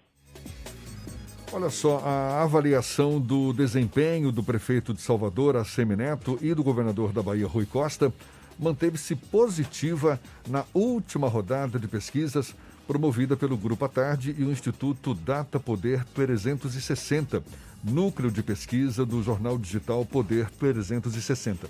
A pesquisa revela que 75% dos soteropolitanos aprovam o desempenho de ACM Neto. O número daqueles que consideram o trabalho de ACM como regular caiu 4 pontos percentuais em relação à última pesquisa, ficando em 16% a rejeição do prefeito da capital baiana é de 8%. A pesquisa também mostra que o governador da Bahia, Rui Costa, mantém avaliação positiva estável. Assim como na última pesquisa, 52% dos baianos consideram o trabalho do petista como ótimo ou bom. Outros 27% a dizem que sua atuação na administração estadual é regular. A rejeição ao governador subiu para 15%. Há pouco mais de um mês, 10% consideravam o governo ruim ou péssimo. Na capital, Rui Costa está melhor avaliado com 62% dos soteropolitanos, que consideram seu trabalho bom ou ótimo. O percentual que avaliam a atuação do petista como regular é de 26%. Outros 11% acham ruim ou péssimo. A pesquisa foi realizada de 22 a 24 de junho com 2.500 pessoas. Ainda de acordo com essa pesquisa, mais da metade dos baianos acha que o presidente Jair Bolsonaro deve deixar o cargo. É o que mostra, portanto, esta sexta e última rodada da pesquisa promovida pelo Grupo à Tarde em parceria com o Instituto Data Poder 360.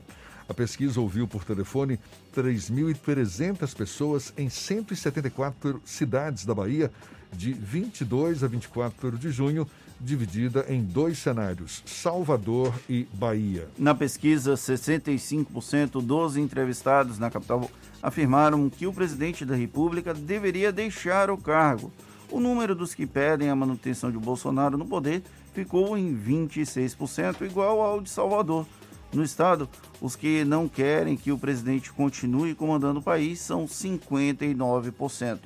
A taxa dos que consideram o governo Bolsonaro bom ou ótimo em Salvador e no interior do estado ficou 26% na capital e 27% no estado.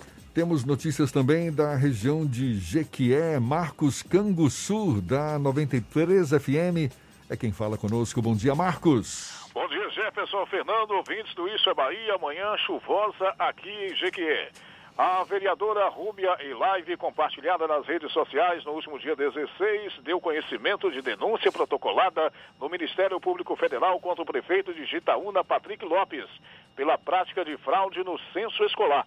Segundo o blog GQ Repórter, a acusação foi baseada em irregularidades nos números levantados pelo censo escolar de 2018. Escolas que não funcionavam no turno noturno por falta de aluno encontravam-se com um número superior a 200 alunos matriculados.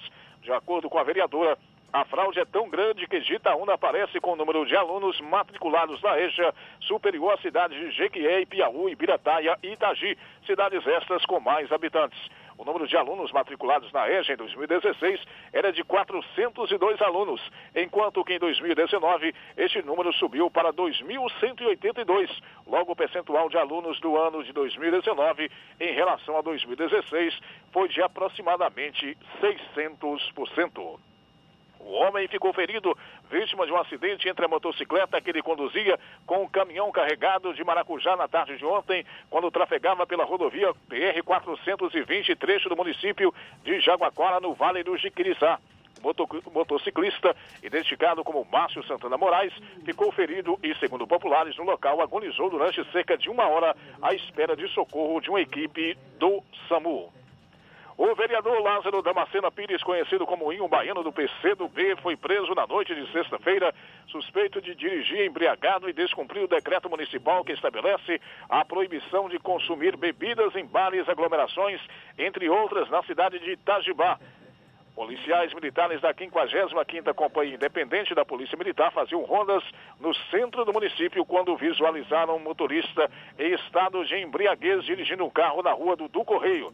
De acordo com a PM, durante a abordagem, o homem relatou possuir cargo político na Câmara de Vereadores. Os policiais encaminharam o vereador à delegacia do município para prestar depoimento. Dos estúdios da Rádio 93 FM para o Isso é Bahia, Marcos Canguçu.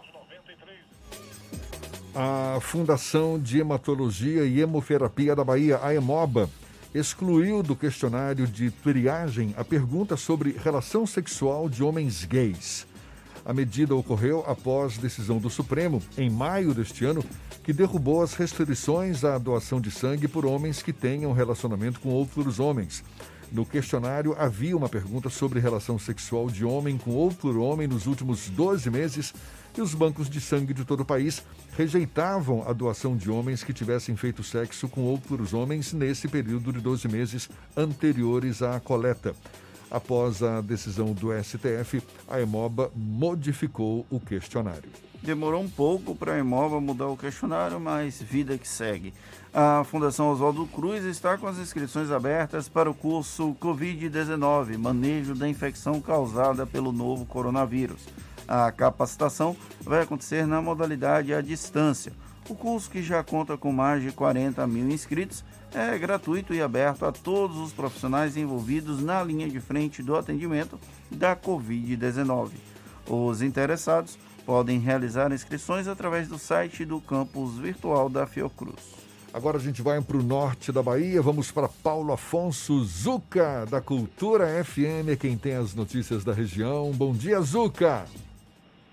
Bom dia, Jefferson. Bom dia, Fernando. Bom dia a toda a equipe do programa Isso é Bahia. Que a semana possa ser positiva para todos nós.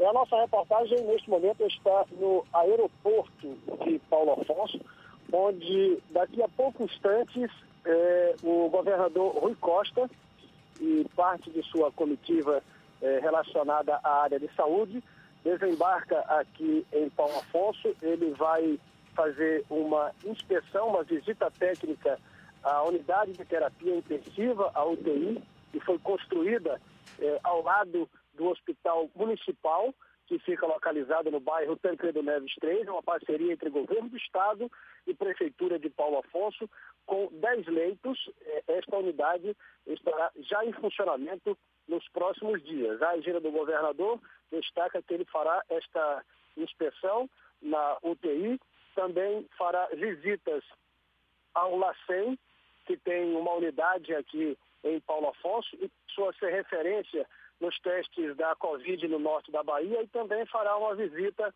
ao Hospital de Urgência Covid-19. Esta é a agenda do governador. Depois ele segue para Juazeiro e Feira de Santana. Bom, a cidade de Paulo Afonso, nestas últimas 24 horas, amanhece sem nenhuma alteração na área policial, também tranquilidade na área hospitalar.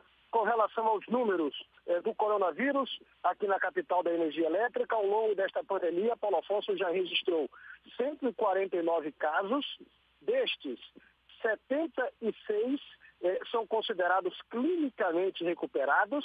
Então, nós temos hoje 73 casos ativos aqui em Paulo Afonso. E segundo informações da Secretaria Municipal de Saúde, 535 pessoas estão em monitoramento e ao longo da pandemia, sete óbitos foram registrados. Antônio Carlos Zuca, da capital da energia elétrica, Rádio Cultura de Paulo Afonso, para o Issa Bahia. Valeu, Zuca, muito obrigado. Agora, 8h22, a gente faz um rápido intervalo e volta já já.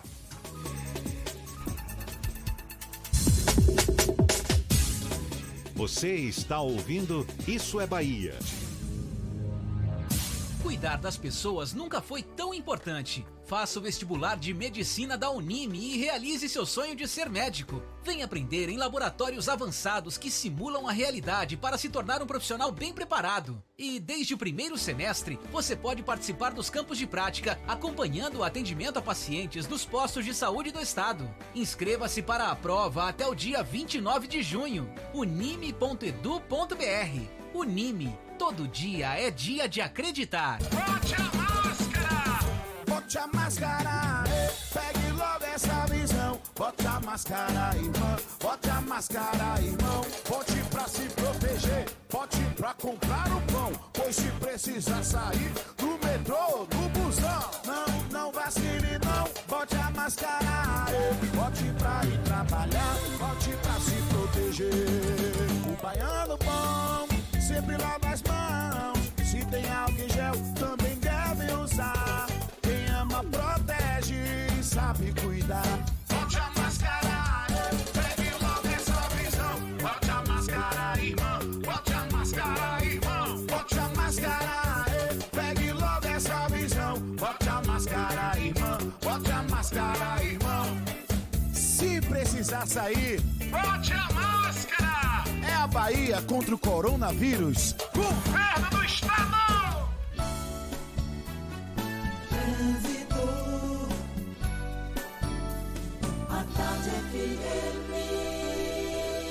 Oferecimento Monobloco, Auto Center de portas abertas com serviço de leva e trás do seu carro.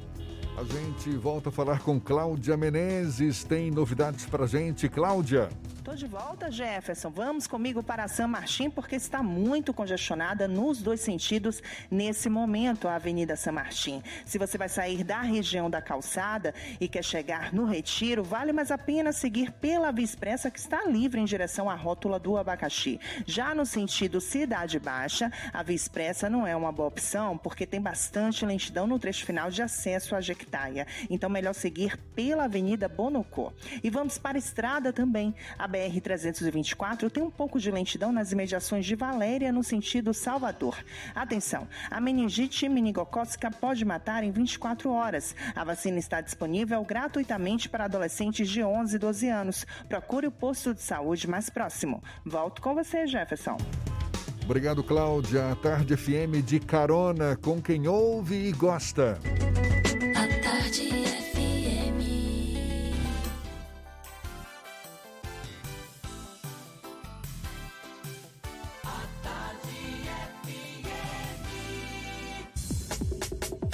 Voltamos a apresentar Isso é Bahia.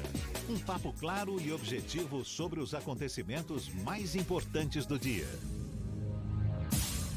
O vice-governador e secretário de Desenvolvimento Econômico do Estado da Bahia, João Leão, disse que vai processar judicialmente por danos morais os empresários Paulo de Tarso, CEO da empresa Biogel Energy, preso na Operação Ragnarok e que está sendo investigado por suposta fraude na compra de respiradores pelo consórcio Nordeste e que teve a Bahia à frente desse processo todo, e o empresário Kleber Isaac, citado como intermediário no caso.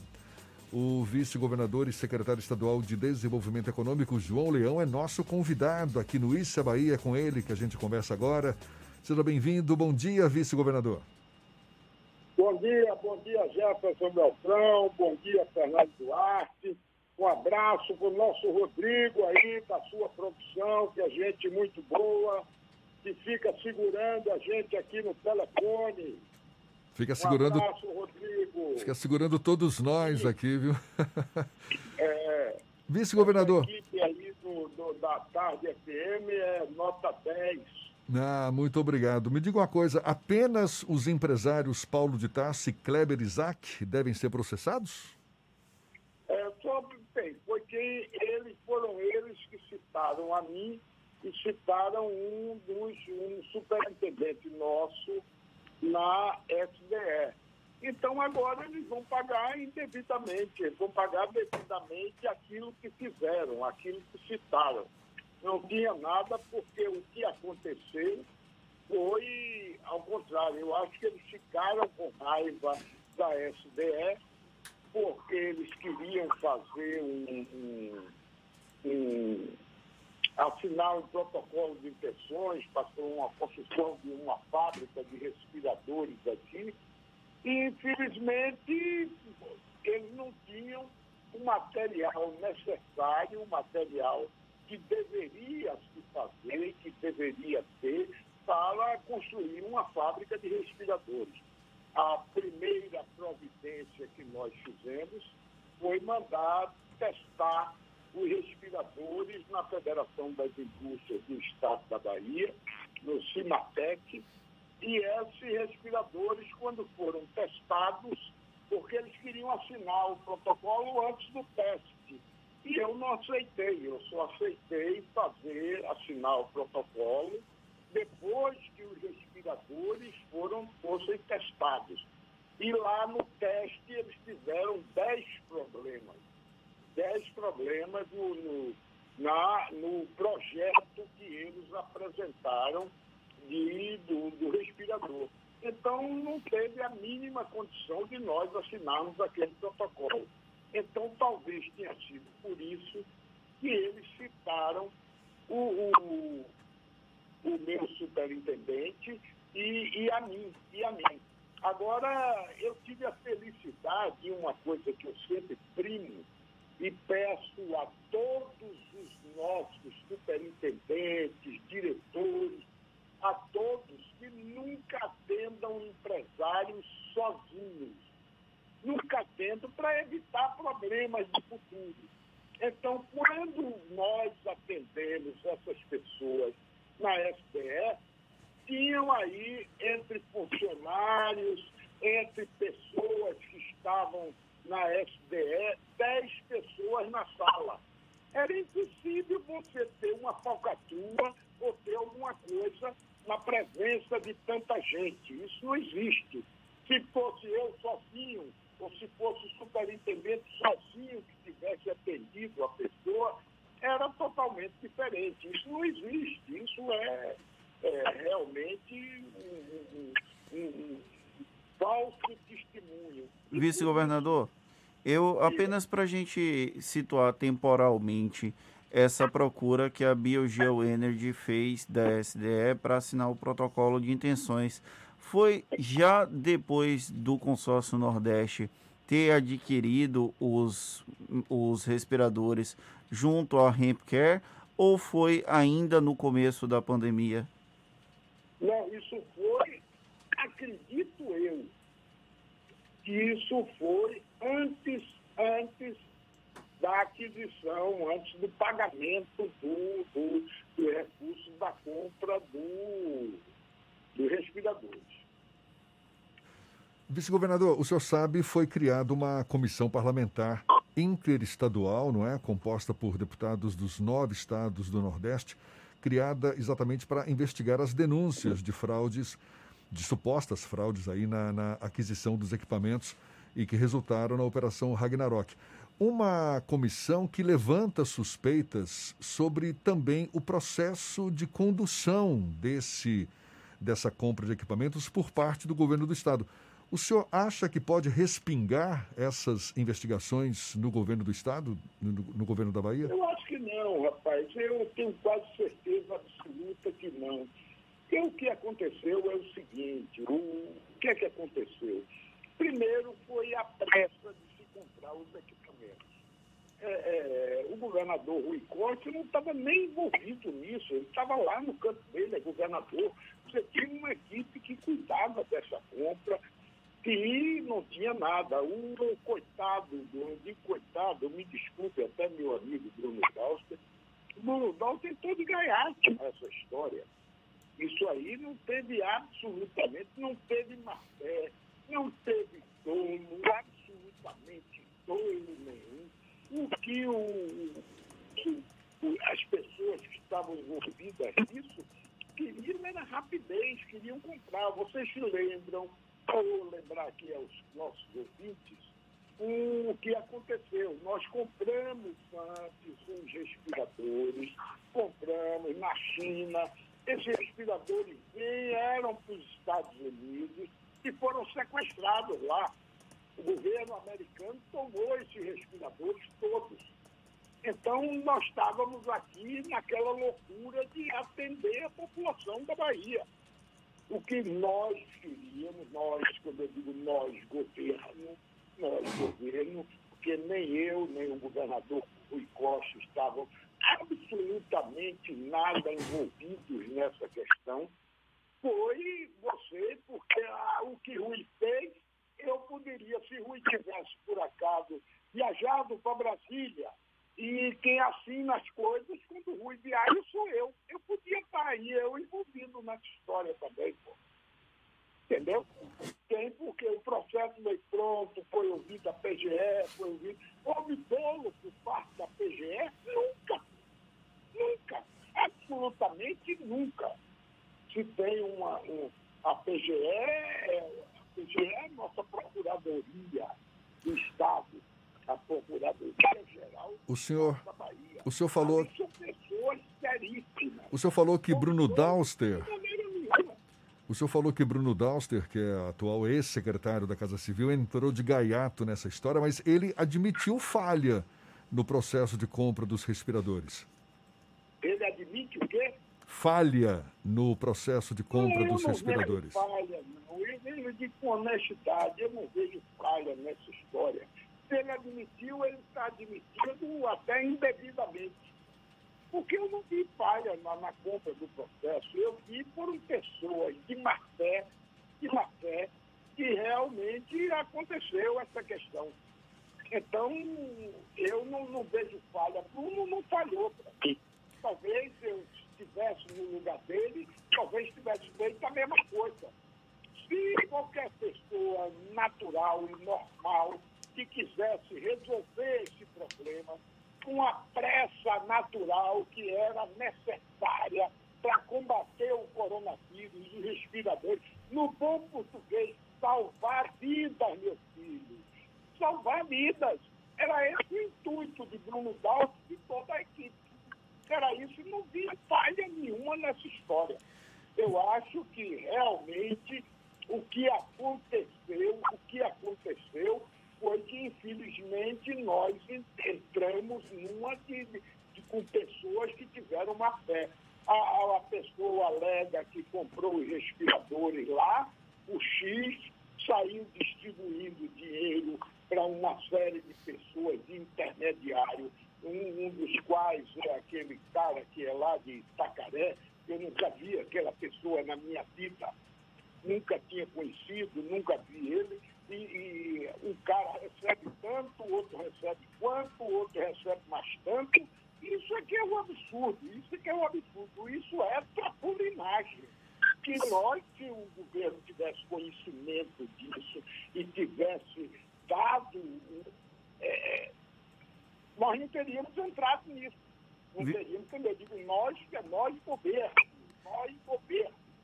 Vice-governador, mudando um pouco de assunto. Não tem absolutamente nenhuma culpa nessa história. Mudando um pouco de assunto, João Leão, a SDE é responsável pelas articulações para a abertura de novas empresas aqui, a implantação de novos parques industriais e também para tentar evitar o fechamento de indústrias, como aconteceu em algumas cidades aqui do estado por conta da pandemia do coronavírus, principalmente ali naquela região do polo calçadista.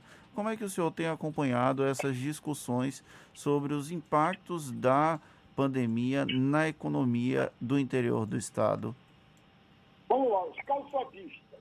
Qual é o grande problema dos calçadistas? Os calçadistas na Bahia, eles produzem o sapato e na sua maioria, o grande mercado dele, onde é que está? Está dentro do shopping. São nas lojas de sapatos que nós temos dentro dos shoppings da Bahia e nos shoppings do Brasil. Nós mandamos calçado aqui para o Rio de Janeiro, para São Paulo, para tudo quanto é canto. Hoje a Bahia é um polo calçadista. E o que é que aconteceu com isso? Os caras continuaram a produzir, continuaram a produzir, continuaram e vai armazenando, e vai armazenando. Chegou um ponto que não tinha mais onde botar dentro das fábricas dele caixa de sapato. Virou uma pandemia de sapato, no bom português. Então eles começaram a desativar a produção, diminui a produção. Algumas fábricas, algumas fábricas pararam e dispensaram os funcionários que é que elas têm no estilo? Que assim que resolver essa questão da pandemia, que eles conseguirem vender o estoque que eles têm, desocupar, desovar o estoque deles no bom português, você desovou o estoque, eles voltam novamente a produzir. Isso aí é um setor que vai voltar novamente pandemia acabou, meu filho, a coisa continua. Agora, na SPE, o que nós estamos querendo é produzir, é trazer mais indústrias para a Bahia. A SBE, eu, por exemplo, estou aqui 24 horas, estou mais em casa, mas dois dias por semana eu me espaço na SBE. O que é que nós estamos fazendo na SBE? É trazendo novas empresas, é trazendo a coisa. Agora mesmo reativamos uma fábrica ali em Simoncílio e tal, vamos embora. E nós estamos com um grande projeto para a Bahia, que é o projeto é, sucoculeiro na região do Médio São Francisco, onde nós já começamos a montar uma usina, e essa usina você vai chegar lá hoje, é uma loucura, tem 700 funcionários. É o pessoal tudo de máscara, plantando cana, tanto que a parte da montagem da usina, eles desaceleraram um pouco. Por quê? Porque passa, os funcionários tinham um contato maior tinha um contato maior. A parte do plantio de cana, não, eles continuam plantando. Já plantamos 1.350 hectares de cana nessa propriedade, vamos repicar agora para mais 5 mil, já tem mais duas outras usinas que nós estamos já assinando os protocolos no intuito deles começarem a fabricar. Nós temos um grupo hoje que está aqui, que veio de de Minas Gerais, veio de São Paulo. Você tem uma ideia, o presidente da Única, que é a União Nacional das Usinas de Açúcar e Álcool do Brasil, ele está querendo vir para a Bahia. Está querendo, porque a nossa diferença, a Bahia, tem um dado histórico aqui para vocês, a Bahia tinha, aqui no Recôncavo, 11 usinas de açúcar e álcool. Era a Uniálcool, era a, a, a União, eram diversas usinas. Você tinha usina em São Francisco Conde, usinas em, em, em, em Santo Amaro, tinha usina aqui, Amélia Rodrigues, usina em Terra Nova, que por sinal o nome dela era Terra Nova. Terra Nova fugiu dessa usina. Então você vai e você ia e de repente, em função da baixa produtividade aqui no recôncavo da Bahia, que o terreno é de massapê, as usinas só morriam durante seis meses, e seis meses a baixa produtividade era produzir 40 toneladas de cana por hectare. Nós estamos produzindo lá no oeste da Bahia de 300 a 400 toneladas de cana por hectare. É uma modificação tremenda. Hoje a maior produtividade do Brasil e do mundo está aqui na Bahia, na região oeste do estado. Então, esse é o que nós estamos a, acelerando, que uma usina dessa, ela gera aí algo em torno de 3 mil empregos diretos. Nós temos uma usina aqui na Bahia, lá no município de Juazeiro, que é a Agrovale, que na última moagem agora ela tinha 6.008 funcionários, 6.008 carteiras assinadas de trabalhadores trabalhando no campo e na indústria. Léo, O que, é que nós queremos? Vamos agora um pouco para a parte para a parte política. Na semana passada, o senhor participou de uma coletiva virtual em que foi anunciada uma chapa entre PCdoB e progressistas aqui em Salvador. O senhor é presidente estadual do Progressistas. Como é que está a articulação do partido, tanto em Salvador quanto no interior do estado, já que o PP disputa ombro a ombro com o PSD para ver quem vai ficar com o maior número de prefeituras a partir de 2020? Em muitos municípios nós estamos juntos. Em muitos municípios a disputa é tão salutar que em muitos municípios o PP e o PSD nós estamos coladinhos juntos. Ou o PP tem um candidato a prefeito, o PSD tem um vice, ou ao contrário, o PSD tem um candidato a prefeito e o PP tem um vice. Por exemplo, claro disso na cidade vizinha, aqui, Simões Filho, onde nós estamos lá disputando é, é, normalmente ou o PT lança o candidato a prefeito ou lança o candidato numa harmonia muito grande. O PP e o PSD são irmãos siameses, irmãos siameses. Então nós temos um, um, uma coisa que agora alguns municípios aí é cativar. Aí é uma loucura, é cão e gato, viu? Porque aí a coisa vai realmente em função muito isso da localidade. Mas Otto e João Leão não entram nessa briga. Quando o município, a briga é muito acirrada, nós vamos deixar, deixa aquele município para lá. Nem eu, nem Otto, nós vamos lá, porque nós não vamos brigar, eu e Otto, por causa de um, um município. Isso aí não tem sentido. Mas a coisa está muito bem aqui com o PCdoB.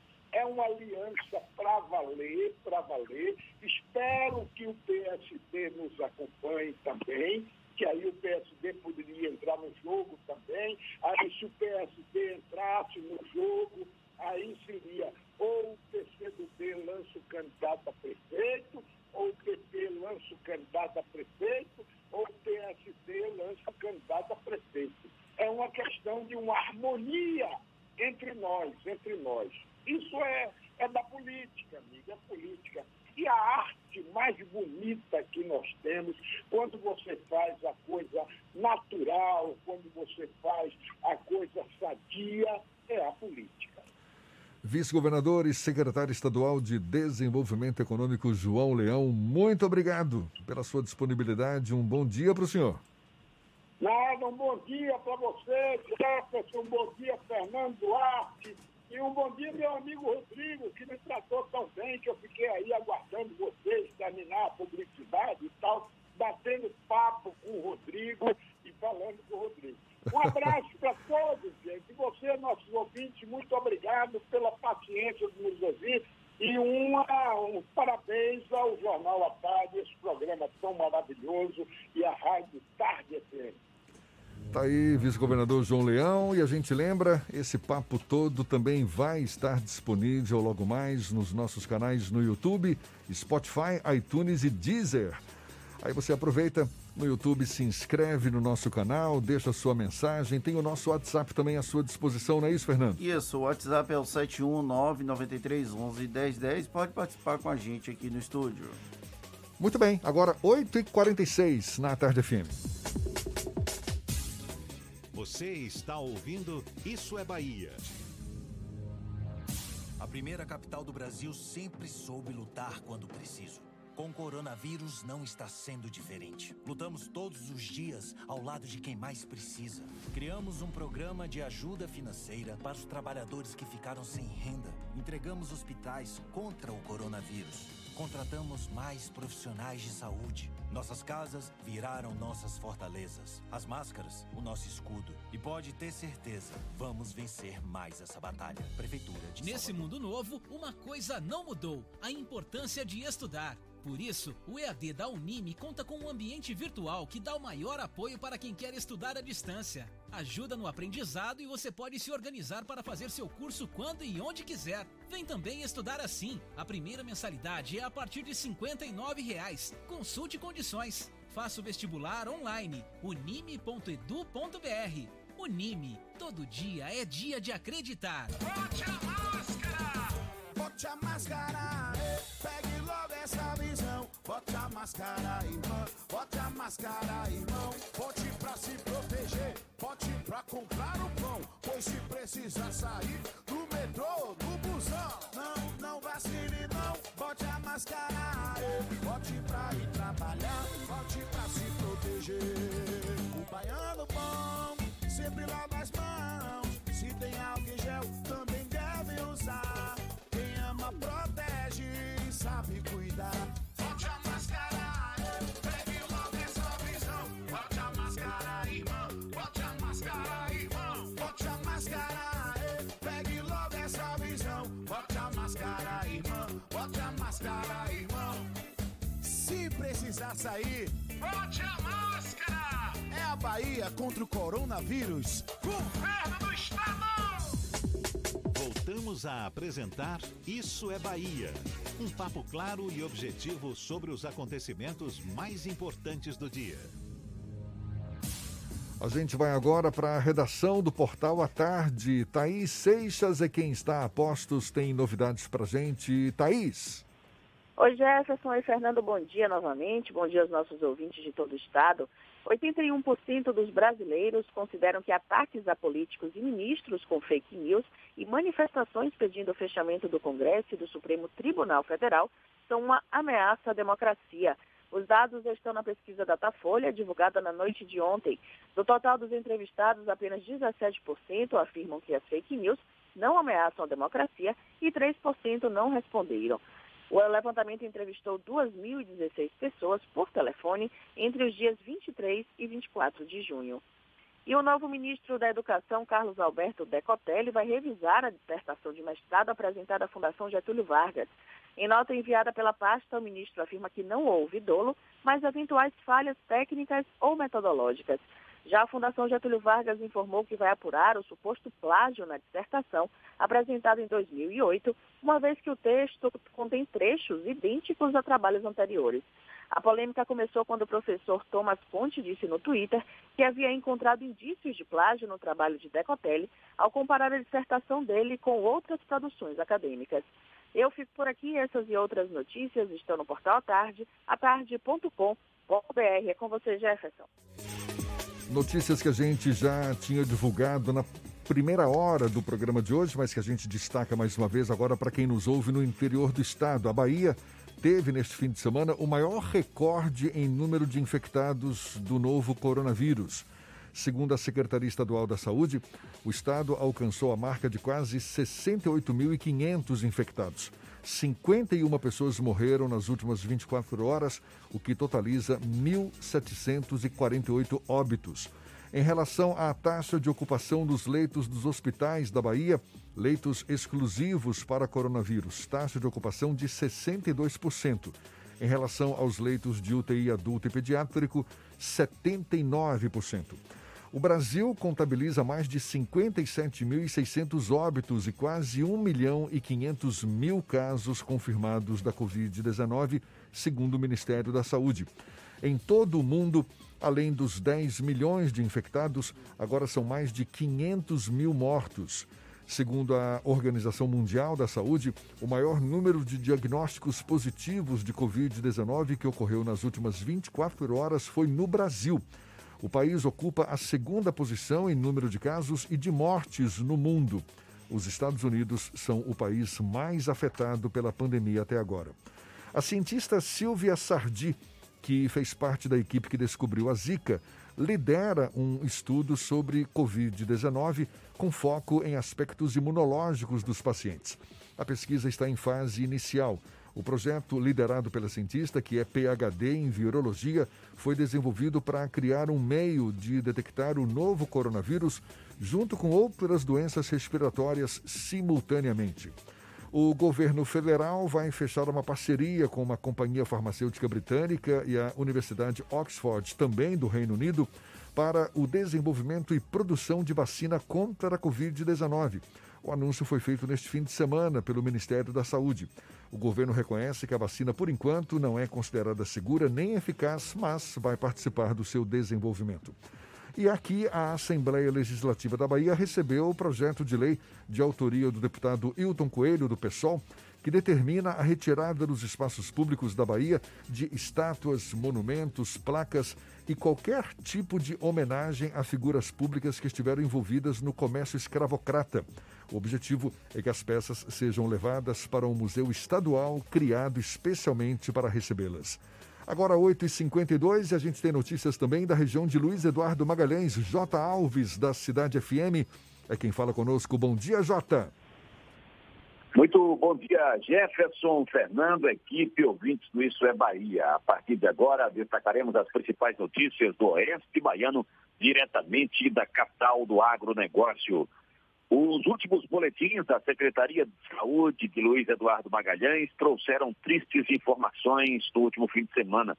Novos casos e mortes por Covid-19 foram registrados no município. No sábado foram registrados 18 novos casos, um aumento de quase 10%, e no domingo mais cinco novos casos. Agora, Luiz Eduardo Magalhães totaliza 239 casos confirmados, seis óbitos, 91 pacientes em acompanhamento e 142 recuperados. Com os últimos registros de óbitos, Luiz Eduardo Magalhães agora tem mais óbitos por Covid-19 registrados que Barreiras, a cidade mais populosa da região, mesmo com um número menor de casos. Luiz Eduardo Magalhães tem 239 casos e 6 óbitos.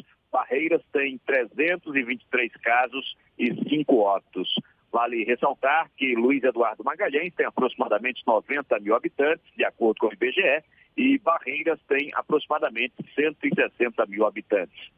Por aqui encerro minha participação, desejando a todos uma ótima segunda-feira e uma excelente semana. Eu sou o J. Alves, da Rádio Cidade FM de Luiz Eduardo Magalhães, para o Isso é Bahia.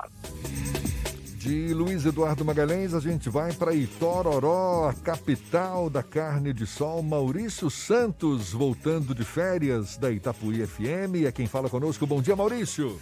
Bom dia, Jefferson. Bom dia, Fernando. Bom dia a todos do Isso é Bahia. Bom dia para toda a Bahia, né? Já de volta das férias, já aqui nos estúdios da Itapuí FM, para manter aqui a nossa cidade, a nossa região bem informada de tudo o que acontece. Jefferson, Fernando, e agora vamos trazer notícias aqui do coronavírus, que infelizmente continua né, insistindo aí em manter aqui a nossa região assustada. Até o último domingo, não registramos novos casos aqui no município. O número de infectados permanece em 36 casos confirmados. São 17 curados e dois óbitos. Infelizmente, chegamos aí a dois óbitos aqui em nossa cidade de Itororó. Portanto, temos 17 pessoas com vírus ativo, sendo acompanhadas por profissionais que monitoram a evolução da doença. O reforço na intensificação das medidas preventivas continua. É proibido aglomerações, tem que manter o isolamento social, lavar bem as mãos com água e sabão, usar máscaras e álcool em gel. Em caso de suspeita de sintomas, entre em contato aí com a vigilância epidemiológica ou com os agentes de saúde. As pessoas que chegarem de outras cidades e estados têm atenção especial para o isolamento social de 14 dias. Saindo agora de Itororó, vamos passear aqui nas cidades vizinhas aqui, também trazer o boletim aqui do coronavírus. Em Itapetinga, são 196 casos confirmados, curados 59 e 9 óbitos, e ativos é, tem 128. Em Ibicuí, temos 28 casos confirmados e casos curados, 10 curados e óbito nenhum. Jefferson, Fernando, eu sou Maurício Santos falando aqui da Rádio Itapuí FM de Itororó, a capital da carne de sol, para o Isso é Bahia, para toda a Bahia. Bom dia, agora é com vocês. Acabou, Fernandinho! Encerramos mais um Isso é Bahia. Muito obrigado pela companhia de todos vocês. Voltamos amanhã às 7 da manhã para Salvador e em torno e a partir das 8 para todo o estado. Se puder, fique em casa. Se tiver que sair, use máscaras e tome muito cuidado. Ah, tome muito cuidado, tá certo. Muito obrigado pela companhia, pela audiência, pela parceria. Olhe, semana pela frente ainda muito chão. Segunda-feira, só o comecinho. Aproveite bem o dia. Amanhã tem mais, hein? Tchau, tchau, tchau, tchau. Tchau, tchau, tchau, tchau.